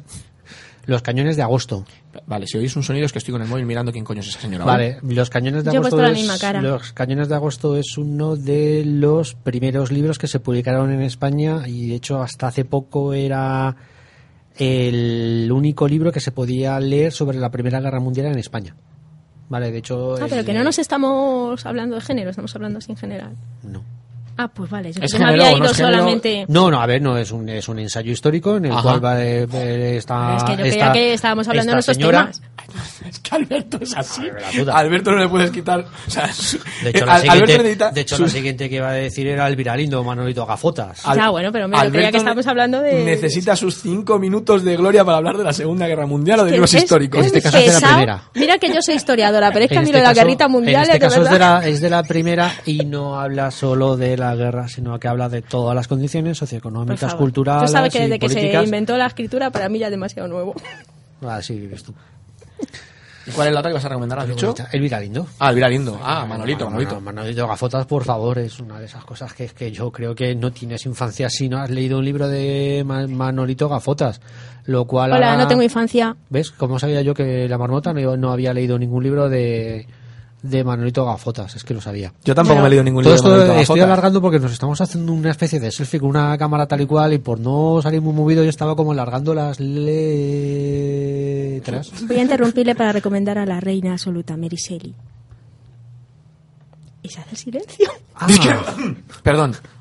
No, a ver, Vale. yo Mary Shelley Sí, sí, no, sí. lo siento. Perdona, para O sea, las lo autoras, recomiendo. para las autoras es que es como un Bueno, me parece perfecto, pero, o sea, quiero decir que sí, que sí, que yo no, yo no puedo quitarle ningún valor. O sea, Ya, pero más allá imposible. de que guste o no guste Claro, como claro, personaje, como voy. autora mítica, con Para mí es muy está ahí difícil. en la raíz. Para mí es muy difícil recomendarlo, porque es como recomendar la Guerra de los Mundos. O sea, es un librazo, pero es un librazo que a día de hoy es muy difícil de valorar, de valorar. Bueno, pues por- a mí la Guerra del Mundo me gusta bastante. Sí, sí, a mí también me gusta, pero es verdad que es un libro muy difícil de Bueno, valorar porque que- estás tan acostumbrado, estás tan acostumbrado a cierta narración que cuando te encuentras la narración de, de, de aquellas Claro, pero épocas eso es como leerte es Drácula, difícil. pero ya el que se enfrenta a eso sabe lo que De hecho, Drácula hay. yo lo odio a muerte, no Claro, puedo con pero Drácula. El, el que se va a leer un libro de eso ya sabe a lo que va, pero Sí, sí, estamos claro. hablando de autoras míticas, pues no puede faltar. Mm, Vale, bueno, yo no hablo- hablar de, de autoras míticas, no estamos hablando de autoras. De autoras, sí, Vale, cierto, yo pero que- yo he metido luego- una mítica, pues no sé Venga, por qué. y como ya para que esto no me llamen muy. no se meta conmigo, venga, pues Kelly soy de cómic y Emma, y Emma Ríos a nivel de cómic.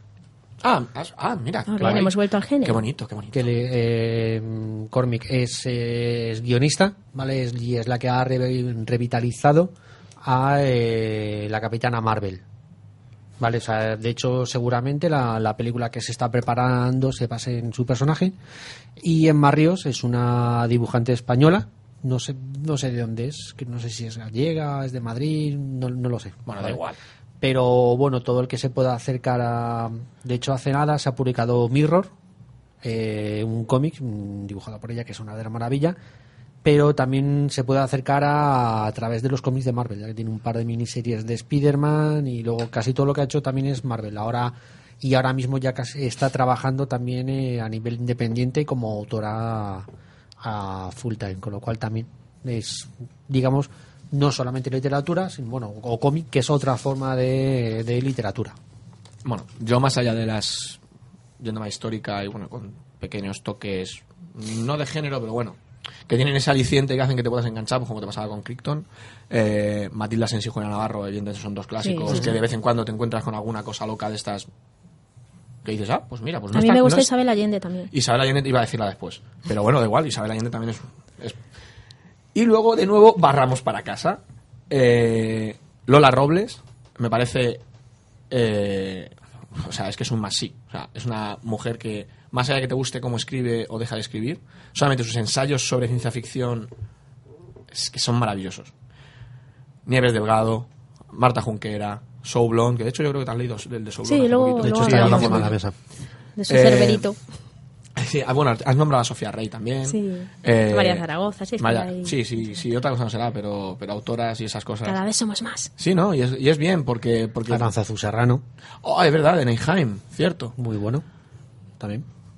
Y... Y bueno, yo creo que durante todo este mes pues podríamos poner cosas en nuestras redes y todo eso sobre Ya nos autoras. está cargando de que- trabajo aquí mi prima. Sí, Sí, lo vamos, Sí, lo además, vamos a hacer. Lo dice con cara de... Sí. Ya Sí. lo de siempre, según llegue por la mañana, abriré el puerto tiene en la oficina Y te olvidarás de la vida. plop. Te olvidarás de la vida y no... bueno, pues yo creo que... con cara de odio. Yo creo que ya hemos Y me acabado... estoy hablando de, eh, o sea, estoy hablando, me estoy despollando, estoy ya estoy mezclando. Yo creo que hemos terminado ya con las autoras, ¿no? Eh, nos, nos hemos dejado alguna en el tintero y me conoce y Nos tal, una de dos. un millón, pero Yo lo vamos. siento, pero si, si pasa eso, lo siento. Es que o no me gustéis cómo escribís o es que se me ha olvidado directamente, lo siento. No, pero bueno, todo esto, ya sabéis que nosotros tenemos nuestras redes sociales web Pensar- y demás, que es una extensión de Pensar esto. que sois de la segunda, no de la primera parte de la primera parte de la frase. Viene, ¿vale? viene el martillo. Es que es verdad, es A que mí- no me, a no mí- me A mí acuerdo. la semana pasada, cuando grabamos el anterior, que ya lo podéis escuchar, eh, me dabas más hostias por menos. Es que, espera, es espera que un os momento, habéis que sentado lejos. Estáis demasiado lejos. ¡Auch! Pero Ouch. yo- Así- así Se ha no- visto un bocadillo de estos de cómic escrito Hoy me estoy portando bien y no he soltado todavía ninguna butarde. No, la verdad es que estás un poco lejos y como Jem está, con- está concentrado en la mesa de mezclas porque es que esto es un flipe. Pero oye, bien, ¿no? Bien, ¿no, Jem? Bien. Levanta el dedito.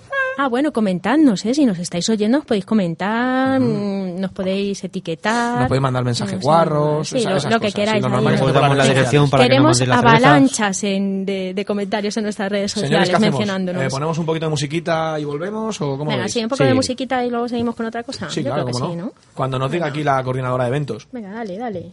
Dale al play. Sí, tenemos un par.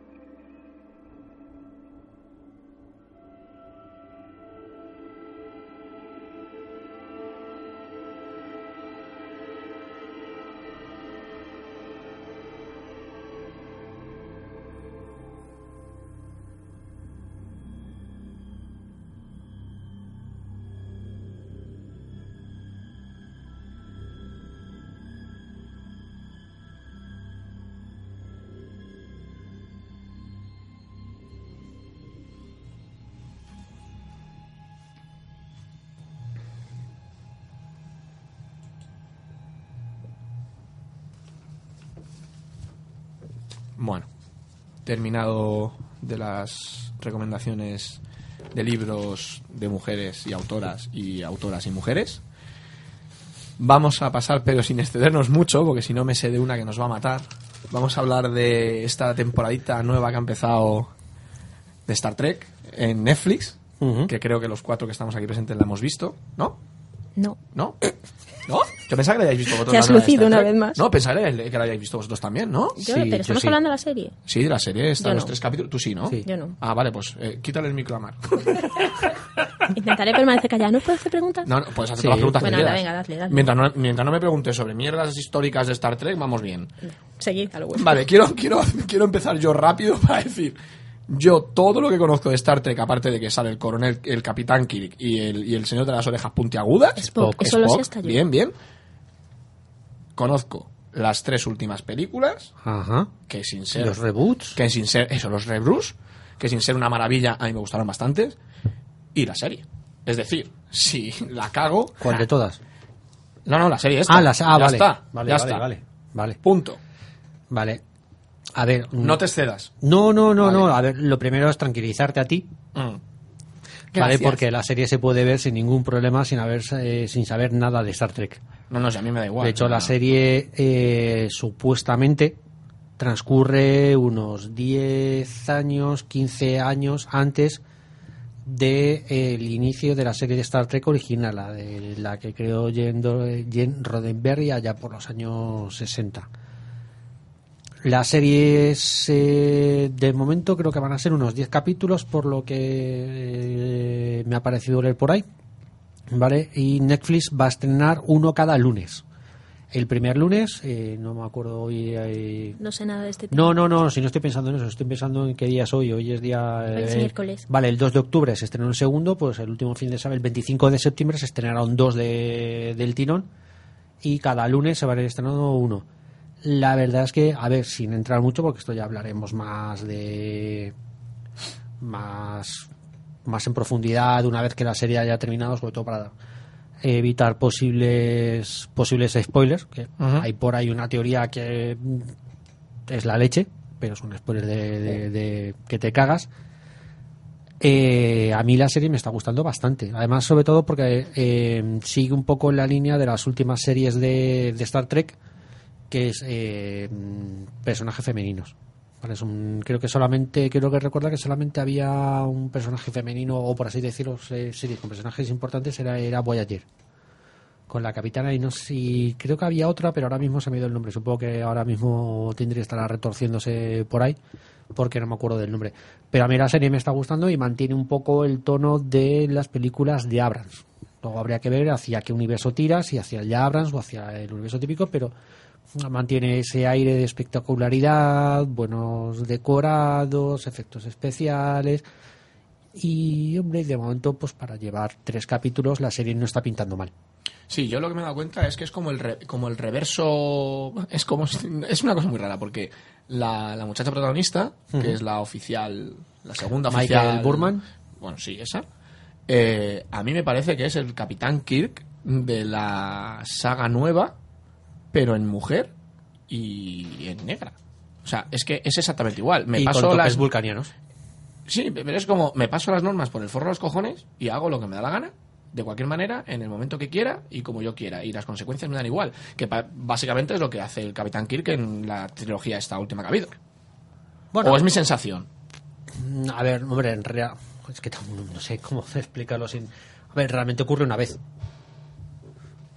Lo que tú dices, de saltarse las normas y demás, ocurre un. Bueno, dos veces, pero las dos veces son consecutivas y Consecuente. todas eh, llegadas al mismo Bueno, miento. Tres. evento. Tres. Bueno, pero son todas ligadas al mismo evento, con lo cual no sé. Sí, a ver, tira para, para Kir, realmente aunque ya no es la capitana de la, de la Voyager, sí va a ser la, parece que va a ser o al menos la... No es la Voyager, protagon- es la Discovery. La Discovery, perdón, ya se me ha quedado con el nombre anterior. La Discovery no es la, no es la, no es la capitana de la Discovery, sí va a ser la, la figura a través de la que sigamos toda la historia.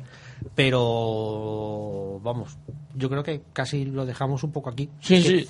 sobre todo porque el tercer capítulo es una continuación de spoilers tras spoilers tras spoiler. Yo Vale, es que- entonces, Dentro de mi ignorancia, eh, viendo redes y tal y cual, porque yo sabía que se había estrenado, pero no había tenido tiempo de meterme porque estaba, como tengo mil series empezadas y, tengo el tiempo justo, porque, pues eso, nu- nuestras mierdas, ya sabéis. Eh, en redes estuve viendo comentarios de gente ah, que tenemos en, lo- en Facebook y tal, y muchos de ellos se quejaban. Yo reconozco que entiendo la queja, sobre todo en lo relativo a los Klingon. O sea, yo cuando vi, los, cuando vi, cuando vi los, los que eran los Klingon, pero que yo no sabía que eran Klingon, porque cuando los vi no se parecían en nada, es como, uy, qué bichos más feos, cómo molan. O sea, de verdad, me, parecieron súper feos y molaban un mogollón. El problema está cuando me pongo a ver la serie y descubro que son Klingons y digo, vale, es una, es una nueva forma de, de- poner a los Klingons en la nueva saga y tal igual.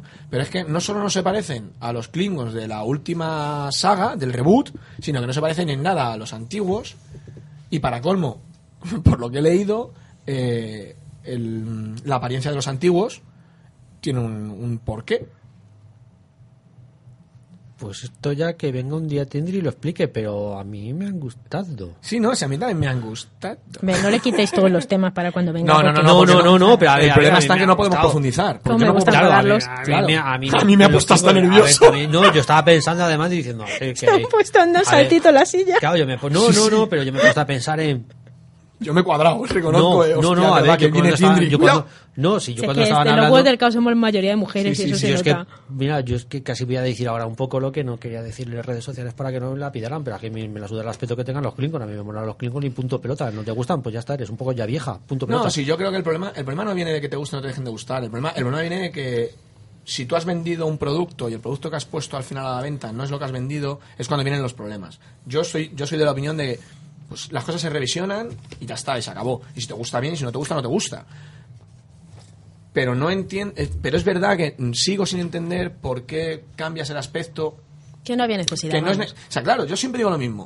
O sea, vamos a poner un Spider-Man Es que a ti negro. siempre te convence todo el mundo. Pero es que, vamos a ver, pero es que también vamos a tener en cuenta una pequeña cosa. La serie transcurre unos 15 años antes. No sabemos si puede ocurrir algo que nos lleve a los Klingon que yo no luego sé si yo hablo por enfadado, si no la he visto. Vale, más que nada porque es que o sea, mm, no, no sabemos nada. De hecho, por ejemplo, en la serie se están planteando una serie de cosas que luego no tienen lugar en el universo conocido de, de, de Star Trek, con lo cual lo mismo que una cosa no va a acabar en el universo, lo mismo luego puede ocurrir algo que cambie los Klingons, o directamente, yo que sé, les ha salido del Pijo, pijo, pijo, pijo. Bueno, que me estáis aburriendo un poco. de Cambiamos de, la extraterrestres. PPA, por- Vale, sí, vamos a no quieren hablar más de no quieren hablar más de Star Trek. No, porque claro, no la he visto, entonces No, ahora vamos a hablar de otra cosa que Vamos a hablar de, de otros Vamos a hablar de otra cosa que tú no has visto.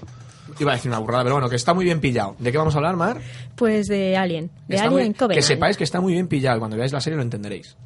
Y ahora me quito los cascos y os dejo hablar a vosotros. Pues eso, que algunos de nosotros hemos visto en, en los últimos días Alien Covenant. Sí. No habéis visto la cara que he puesto, ¿no? Y eso. Pues bien, es un intento de Ridley Scott de, de arreglar lo, el, des- el estropicio de, de Prometheus Si no lo arregla, y lo estropea más todavía. eso iba a decir. Porque eh, aquí al final acaba mezclando Prometheus con un remake encubierto de, de Alien, de su Alien, con pequeños guiños al Aliens de James Cameron y la verdad es que queda en un batiburrillo que no te lleva a, a ninguna parte y con una sorpresa final que te la ves venir desde el minuto 30, Sí. más o menos. Sí, es más, yo creo 30. que en lugar de, de despejar incógnitas, las, las emborrona y las, las lía más y al final las, bueno, las vuelve como in- inconsistente, ¿no? Y absurdas.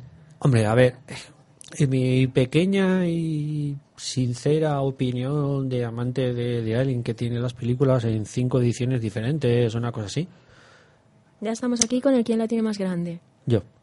Desde luego que sí.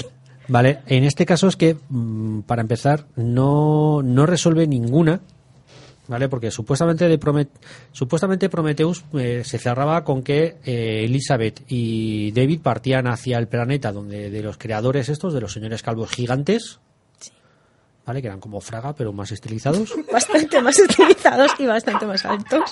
¿vale? Reírse A que pedirles, en el a un pedirles, poco regular. a pedirles explicaciones de por qué nos habían creado. Vale, que a ver, yo soy el señor ese y le digo, pues porque me han salido huevos. Punto pelota. Sí, estaba aquí jugando Ya, con eh, la ver, genética un sé, poquito. yo, estaba- yo a este planeta, me he tomado el líquido negro este que sirve para todo, lo mismo para las almorranas que para crear especies nuevas y punto pelotas. Vale, pero es que en esta película no se resuelve. Eh, No, no. se resuelve esa, esa incógnita. Lo único que te encuentras. vez te hundes más en el fango, en el no fango sé si- negro. no sé si explicar un poco de que, es que a lo mejor os, os arreglo la vida contándoos de qué va toda la película. Bueno, y- no, tampoco. Dejémosle la bueno, vea. vale. Vale, total. Al final la película va de que el David se le ha ido a la. Yo qué sé. Da igual, no cuentes Si os el hartaste, argumento. mira, a ver, yo, No siempre- yo, yo os voy a avisar. Si os hartasteis del líquido negro en la primera película, aquí. Tres tazas. ¿No quieres caldo? Toma tres tazas. Vale, eso, eso y. Dios, es que la escena. La... oh, joder. Vale, Déjalo, si queréis. déjalo. Es si que tiene una ganas de hacer spoiler que- que- ¿no? No, no, es que, se- es que me, me- me enciendo. Me enciendo con. Y, y lo peor de todo es que el hijo de. Perdón, Creo que Ridley está Scott. a punto de salirle un alien de su interior. Scott, se está poniendo Ridley Scott está raro. amenazando con una tercera parte y por culpa de, de- de este viejo chocho, ¿vale? El creador de Distrito 9, Blockman, no ha podido hacer su versión de Alien, que iba a partir, se iba a cargar Alien 3, que bueno, es entretenida. Si la veis con los comentarios del director, de David Fincher, que se tira toda la película diciendo, pues yo aquí quería hacer esto y no me dejaron. Y en esta escena yo quería hacer esto y tampoco me dejaron. Pobre, y tiene esta trauma. escena, ay sí, esta escena sí me la dejaron. Y esa es la escena en la que sale un perro meando. Y en la siguiente escena, en esta yo quería hacer esto, pero tampoco me dejaron. Y Bueno. luego está Alien 4, que bueno, pues bueno, mola lo de la canasta de Ripley y ya está. Pues el Blockman se quería cargar esas dos películas y partir directamente del final de Aliens, de James Cameron. Otro Bueno, que también en, se le va la en- resumen, de Covenant podemos decir que no explica nada, que se puede pasar sin verla y que salen muchos, salen muy diferentitos. Bueno, en la, en la, de- en la en Resurrection creo que es, ¿no? La, la que hizo la Winona Ryder. Sí. Ahí ya salían unos cuantos alien raros que te cagas. Sí, pero aquí más por una cosa que, A mí es el, que el- el que se atreva a verla que por por El alien. Phelps de, de Alien Resurrection a mí me flipa. El, el alien ese que nada, el Phelps este. Bueno, Ah. he hecho un poquito de spoiler, ¿no? Sí, pero Yo no te he pasa- oído, menos No pasa mal. nada, menos mal que tengo poca voz. no pasa nada. simplemente tengo poca os vais, a- memoria, o en vais- realidad. o vais a hartar a ver un montón de aliens que encima están hechos con CGI y quedan fatal. Sí, es que ves, yo lo que echo de menos yo de, de- de- de estas cosas es lo del el, el clásico. A mí me gustan las maquetitas. Sí, yo también. No, a ver, a ver, alguien siempre está la, la esta de que estaban buscando a alguien y, y lo encontraron un día que estaban tomando café en Londres, no sé si era Ridley Scott y el productor, y de repente estaban en la versión que hubiera en los años 70 Pero de, espera, de- qué estás de- de hablando? Starbucks, de Pero- Alien, ¿Pero de Alien ahora o de Alien antiguo? del Alien antiguo. Ay, mierda. Eh, Jen, tienes que meter la musiquilla de historias viejunas con Alberto. es que de repente tronco Mundo saltado- viejuno. Mundo no, viejuno. No, pero a ver, pero estoy explicando de cómo. Ah, vas a hablar del- del Oluguono este, o Alien cómo- Es que es ¿Cómo como los abuelos de bolleta, entonces se de va cómo sin, sin enlazar. Claro, de, de cómo surgió el primer Alien, porque no sabían Sí, cómo, no Ya, sabían ya, cómo pues. hacerlo y estaban en la versión del. Starbucks que hubiera en Londres en los años 70, que sería, yo qué sé, The Beatles Back o algo así, y entró un más ahí, ahí todo de 2 metros 10 y dijeron, hostia, ya tenemos Alien. Pues ya está. Y ala. Ya le. Y qué- ahora, me qué- voy con el taca-taca. Ahora ¿Qué? se va a, ahora se va a, co- a coser. Ahora se va a coser. Bueno, Voy a cuidar la, la próstata. como. Joder, es que tenemos tiempo todo el que queramos. Bueno, tampoco tanto, ¿eh? Sí, Que- sí, sí, Que parece sí. que no, pero... Pero es que nos, queda- nos quedan poquitas cosas para hablar. Quiero saber. No, que va, tenemos que hablar de libros. Bien, bien, eso. Pe- Sí, pero voy a- voy a- voy a- de nuevo voy a saltarme el guion así a lo loco. Ah, ya bueno. que estamos hablando de. Dale. Estamos hablando de Alien y, has, y has saltado que. Antes de que, antes de que se anunciara que Ridley Scott. Ridley Scott. Eh, sí. Vale, es que como confundo No. a Ridley Scott con el otro, con el de con el de Blade Runner, me hago unos líos que flipas. Antes de que se anunciara que Ridley Scott iba a volver a coger la, la saga de Alien, teníamos, has dicho que estaba en el Block, Block Camp este, como el sudafricano este que dirigió Distrito la película 9. Distrito 9, mm, Chapi. Chapi y la de y la que Elysium. todo el mundo y Elysium, que es la que todo el mundo ha olvidado. Eh, empezaron a salir empezaron a salir un montón de de storyboard sobre su nueva su, su visión. De hecho, habló con Sigourney Weaver en la convención, en la convenció para hacerla esta. Eh, y de repente, pues, como a este se le puso en la polla, Y el- Higgs iba a volver, volvía Ujú. Higgs de nuevo. se le puso en la polla hacer las películas él. Y, perdón, abandonó la, la dirección. Pero para suerte, pero en el fondo es por suerte para nosotros, porque vamos a entrar en la en, en una en, re- en nuestras recomendaciones literalmente random, ¿vale? Pero luego aquí nuestra amiga Mar es súper humorista y ha puesto Random House, ja ja ja ja. Es que es nuestro humor así. de- Los que de estuvieron entrada. con nosotros en el Celsius este año lo sabrán. Pues ahora, señores Pero que han estado con nosotros en el ser- Celsius que lo cuenten porque a mí me pareció muy muy muy Tenemos que ser Muy top, más breves de lo que creéis porque Muy rápido, todavía ¿no? nos queda hablar de libros que Sí, estamos sí, sí. leyendo y tal y eso es un... Vamos a pasar a recomendaciones estas random. Eh, recomendemos, vamos a recomendar cosas que nos han salido así, Pero, a lo loco. ¿Qué hacemos? ¿Películas? Sí, ¿Recomendamos una película? yo voy a recomendar cosas eh, para ver en pantalla, ¿vale? Pero rápidas, Enlazado con esto, una, sí, sí, muy rápido. Eh, si os metéis en, en YouTube, eh, tenéis una cuenta que se llama OATS Studio. eh, os lo deletreo en plan chungo O de Oscar, S de estudio, pero sin la E y tal. OATS, es fácil. O-A-T-S. OATS Studio. Y es un estudio que tiene, digamos, de bajo presupuesto este señor, el director, el Neil Blomkamp este. Y tiene colgados un montón de cortos, pero cortos de, de- de ve- unos 20 minutos, pero que son una puñetera maravilla, porque para el poquito presupuesto que tiene, poquito, o sea, no es un gran estudio, eh, ha hecho unas maravillas enormes y las ha colgado en, en YouTube, se pueden ver, además están subtituladas en castellano, no en castellano sudamericano, sino en castellano. Eso se agradece. Y, y de verdad que lo recomiendo porque yo cuando me vi el primero, o sea, es que no pude parar, me tuve que ver todos. Y si tengo que recomendar además uno, hay uno que, que es sobre, que es, se titula God, Dios en inglés, que dura, es el que menos dura, que son 3-4 minutos y es maravilloso. Yo lo recomiendo a todos porque es que es la polla, de verdad. Y si veis los demás, mejor. O sea, porque Raka también mola un montón. Bueno, el caso es que los veáis todos. Esta es mi, mi recomendación random de hoy. Pero Mar. tienen que ser actuales, viejunas... No, no, tú recomiendas. Es random, ¿no? Es, Ah, o sea, es podemos caos. recomendar cualquier cosa. Recomiendo lo que te salga los cojones. Eh, pues no sé, venga, os voy a recomendar una película de terror que tiene bastantes años y que es una de mis preferidas, que es El Ansia. También hay un libro que tiene la peor traducción al español de la historia, creo, con algunas cosas muy incoherentes, pero bueno, no importa. Yo creo que os centréis en la película, que aunque el libro me gusta, la película es genial. Bueno, ya me están poniendo cara de esa película solo te gusta a ti y esas cosas, ¿no? Pero bueno. Sale David. Bowie, tiene una banda sonora espectacular. Susan Sarandon. Catherine Deneuve, que no, que es maravillosa, es mítica, es de vampiros, que es de vampiros molones. Es un puto Bueno. castañazo.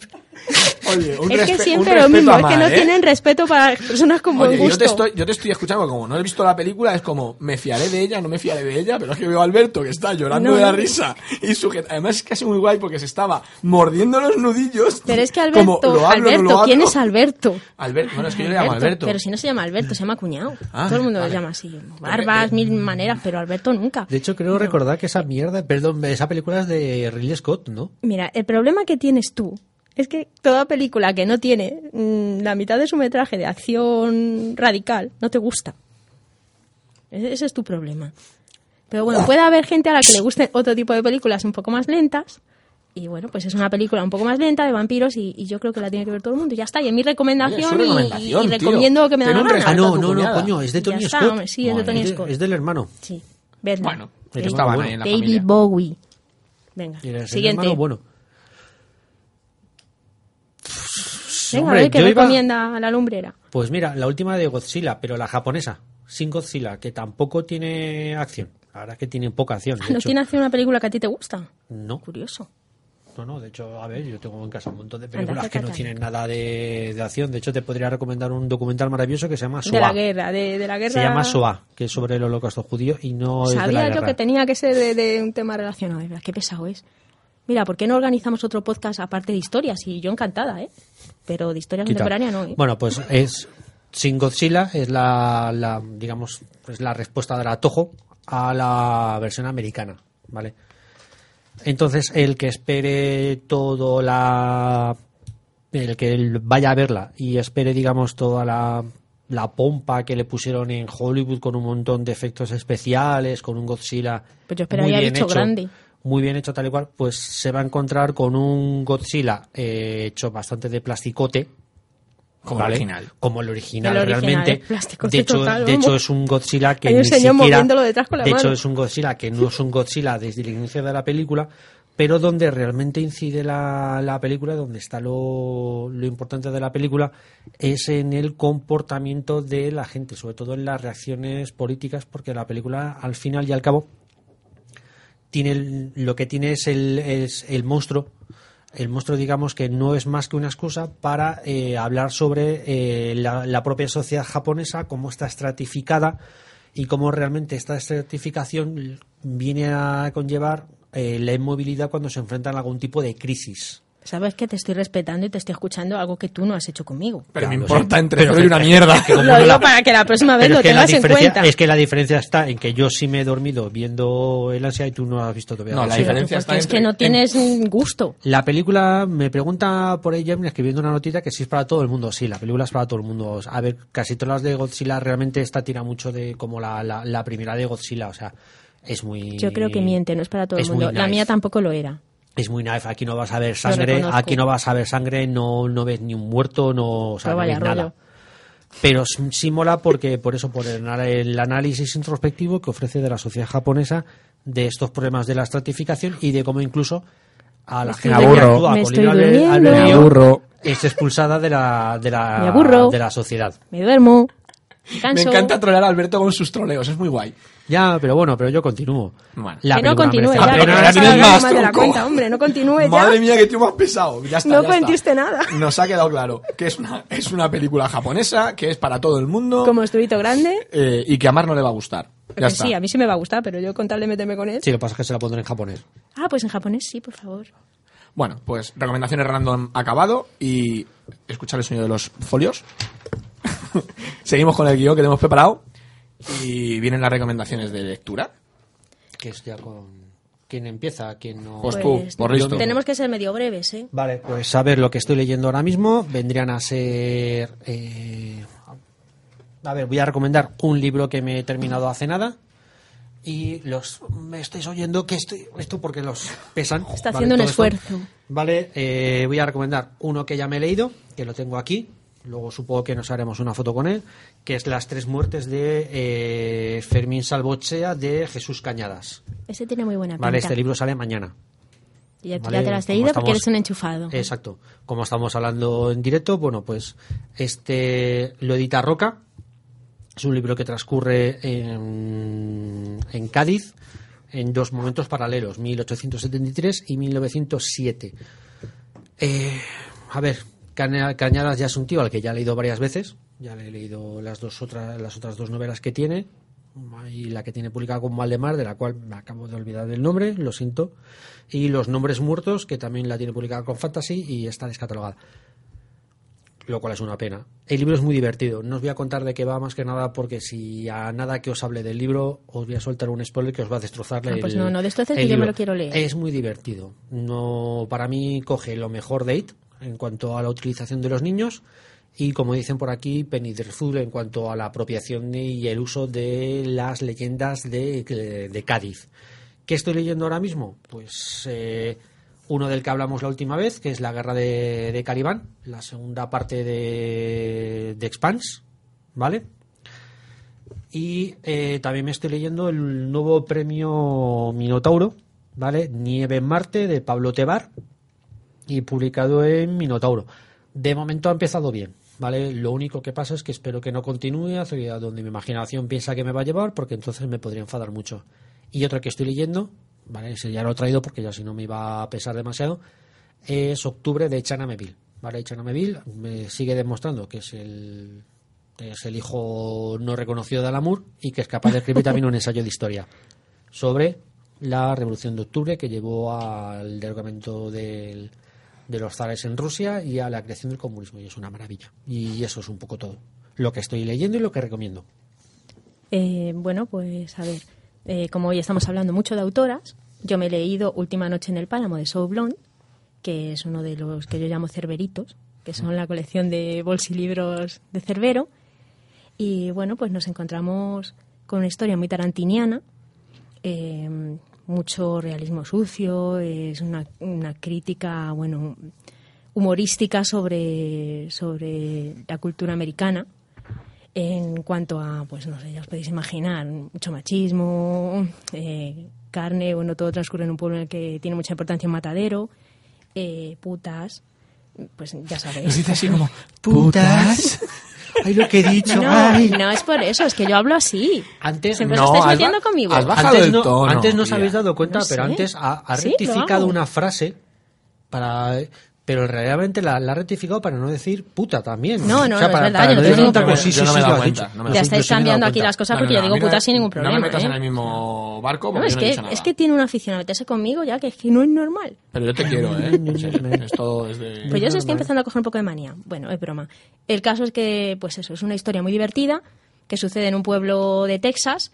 Eh, pues eso, mucha carne, chupacabras. eh, es, como todo muy, muy exagerado, ¿no? Muy, es, es muy divertido. Es un libro que se lee muy rápido y que te hace pasar un ratito divertido. Y después me estoy leyendo ahora mismo, eh, desgraciadamente, Philip K. Dick ha muerto, de Michael Bishop. Y ahora voy a hacer como hace Alberto. ¿Quién es Alberto? Está editado por la Factoría de Ideas. Eh, fechoría de ideas perdona fechoría de ideas bueno, el caso es que es un libro que es muy para fans de Philip K. Dick, porque si no te has leído algunos de sus libros o tienes que haberte leído los títulos principales por lo menos para eh, captar toda su esencia, ¿no? toda la gracia del libro. Porque es un libro que, mm, que partiendo de, de la muerte del propio Philip K. Dick en, en el año en el que murió, eh, nos presenta una especie de distopía o cronía en la que la sociedad de Estados Unidos es completamente diferente. Por ejemplo, eh, Richard Nixon se ha perpetuado en el cargo durante un montón de años, es casi un rey. Eh, todo está como muy vigilado, que es un- una de las, de las cosas que siempre encontramos en, en los libros de Philip K. Dick, ¿no? Es un- su obsesión paranoica por la vigilancia extrema y, y todo esto. Bueno, eh, todas las manías, llamémoslo de alguna manera, de, de Philip K. Dick están reflejadas en este libro, que es un libro escrito por un fan, yo creo que para fans de, del eh, el mismo estilo, los mismos recursos que utiliza él, los mismos temas que le obsesionaban, eh, están reflejados en, en este libro de Michael Bishop, eh, que, como os contaba, aparte de, de la muerte real en, en el año, es- creo que era el 82, muere Philip K. Dick, pero en, en el libro, eh, justo en el momento de su muerte, se Sí. genera una especie de, de fantasma o, o una especie de ente que le sustituye Entonces van a pasar cosas con, con ese personaje eh, que va a buscar a otros personajes para que vayan sucediendo cosas. No, no os puedo contar mucho porque, bueno, No llevo algo no menos de la mitad nada, del libro. realidad, o sea, ya, pero es que tampoco bien. voy a contar todo. No, no, no, que ha estado bien, que no has contado nada. Claro, es que es la premisa del libro. Has dicho, pasan cosas con unos personajes con los que van a pasar cosas. No, claro, a ver, él, Mientras él- pasan cosas. el- Claro, o sea, este, este fantasma mm, va a la consulta de una psiquiatra, eh, le cuenta una serie de cosas eh, que tienen que ver además con el marido de esta psiquiatra, que es muy fan de, de la obra de, de Philip K. Dick, que están algunos de sus libros muy proscritos en esa época. Eh, Es como una sociedad, pues eso, muy opresiva, muy vigilada. Así es que es lo mismo que podemos encontrar en los libros de, de K. Dick, básicos.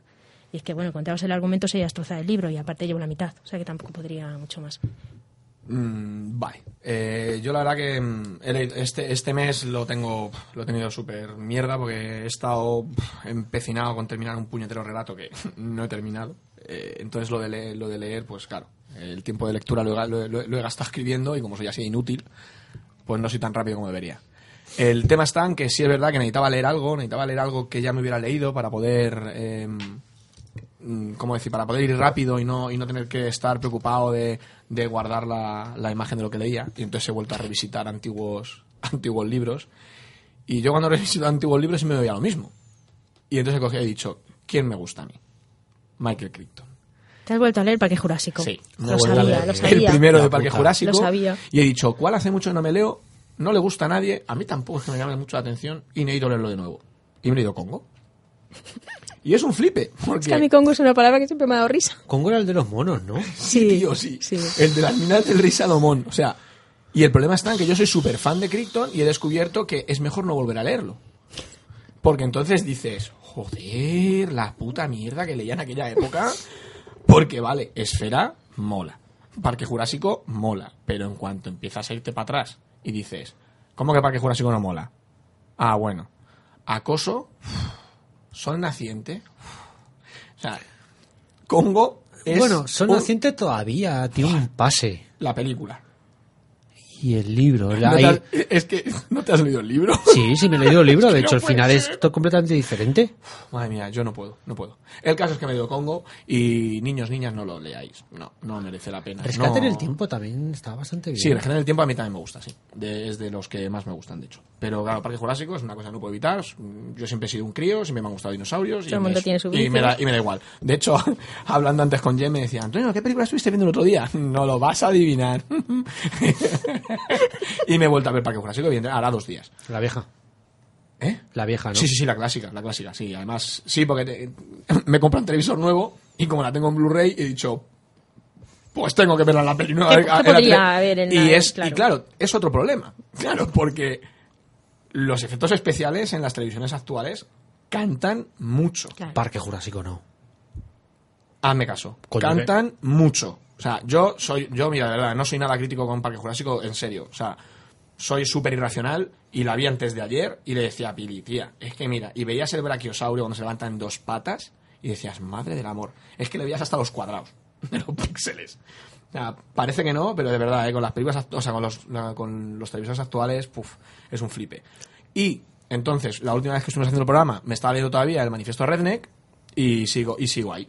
Todavía lo tengo a mí porque como es un ensayo, es un poco pesado y me va a costar leerlo del tirón.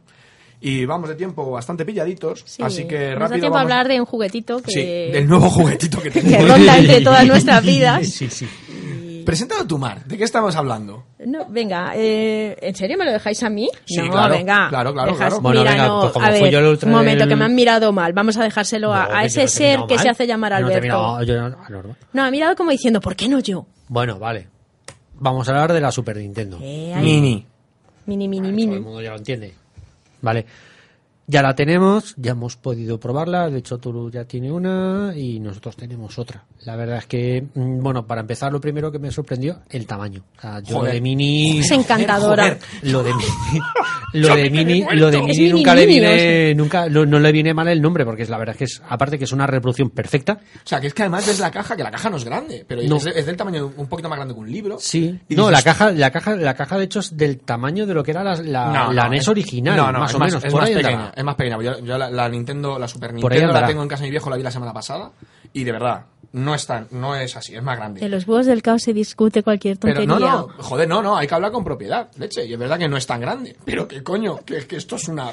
No, no, esto la verdad puede que- ser. A ver, también para lo que contiene realmente que es una, bueno, es una Raspberry Pi, ya está. Pero bueno, lo, lo divertido que tiene es la, la colección de juegos, que son 21 juegos, y pues bueno, pues tenéis ahí desde el Super Mario RPG, el Super, el Super Mario Ball, el Street Fighter 2 Turbo, que además no me habrá hecho ese, no me habrá hecho a mí ese juego pasarme horas ni horas en el corte inglés de nuevos ministerios.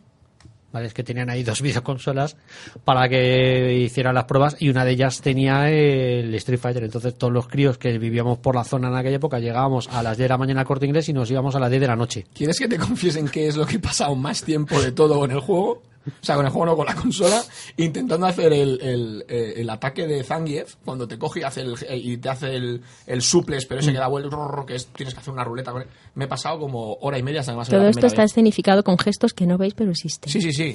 Eh, es tremendo. el Una Castlevania- puta hora y media. He el perdido el tacto. Y Es luego lo está el Castlevania 3, el Super Ghost and Ghost, que por cierto, para que lo sepáis, los juegos mantienen la dificultad de la época. O sea, ¿eso qué significa? Que en el Super Ghost and Ghost, el otro día me puse, y de nuevo creo que tardé 5 segundos en morir.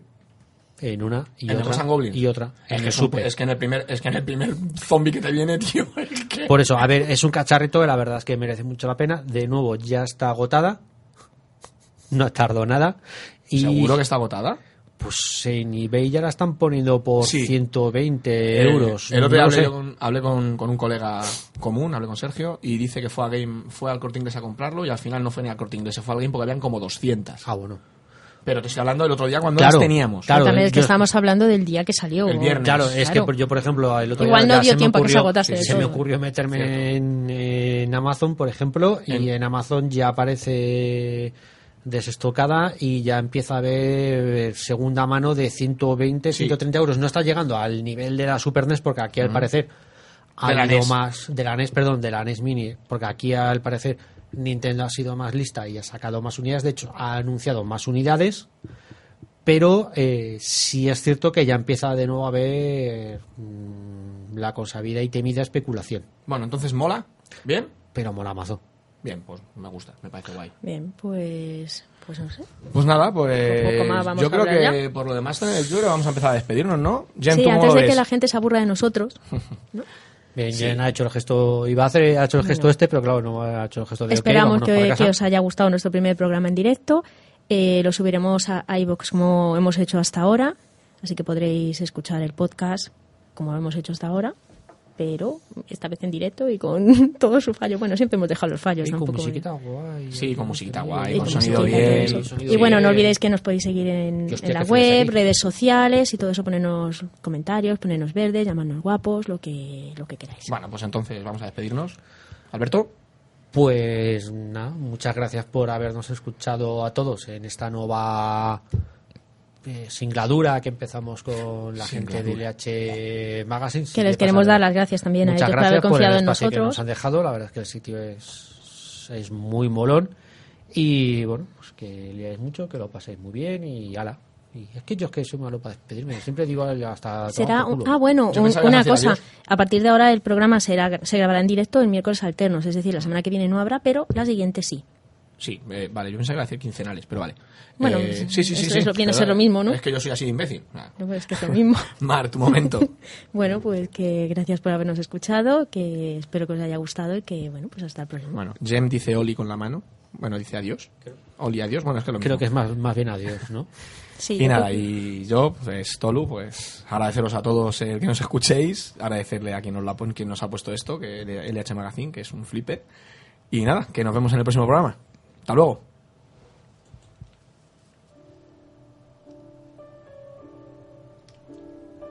Simplemente se trata de la imprevisibilidad en sistemas complejos. Se resume en el efecto mariposa. Una mariposa bate las alas en Pekín y en Nueva York llueve en lugar de hacer sol. ¿Voy demasiado deprisa? Sí, demasiado le pasó blando. Deme, deme ese vaso de agua. Verá, haremos un experimento. Debería estar quieto. El coche no para de saltar. Pero no importa, solo es un ejemplo. A ver, ponga la mano plana como en un jeroglífico, así. Bien, digamos que cae en su mano una gota de agua. ¿Hacia qué lado irá? ¿Hacia el pulgar? ¿Hacia el otro lado? No sé, hacia el pulgar. Ajá, bien. Ahora quieta la mano, quieta la mano. No se mueva. Voy a hacer lo mismo en el mismo sitio. ¿En qué dirección cree que irá? No sé, en la misma Sí. dirección. En la misma, la misma dirección. ¡Ah! Ha cambiado. Ha cambiado. ¿Por qué? Debido a pequeñas variaciones, a, a la orientación del vello de la mano, Eh, Alan, mira esto. a la cantidad de sangre que dilata los vasos e imperfecciones de la piel. Imperfecciones de la piel. Microscópicas, microscópicas. Y nunca se repiten y afectan mucho al resultado. Eso es. ¿Qué? Imprevisibilidad. Exacto. Ahí lo tiene. Fíjese, ¿lo ve? Vuelvo a tener razón. Nadie podría predecir que el Dr. Grant saltaría de, de pronto de un vehículo en marcha.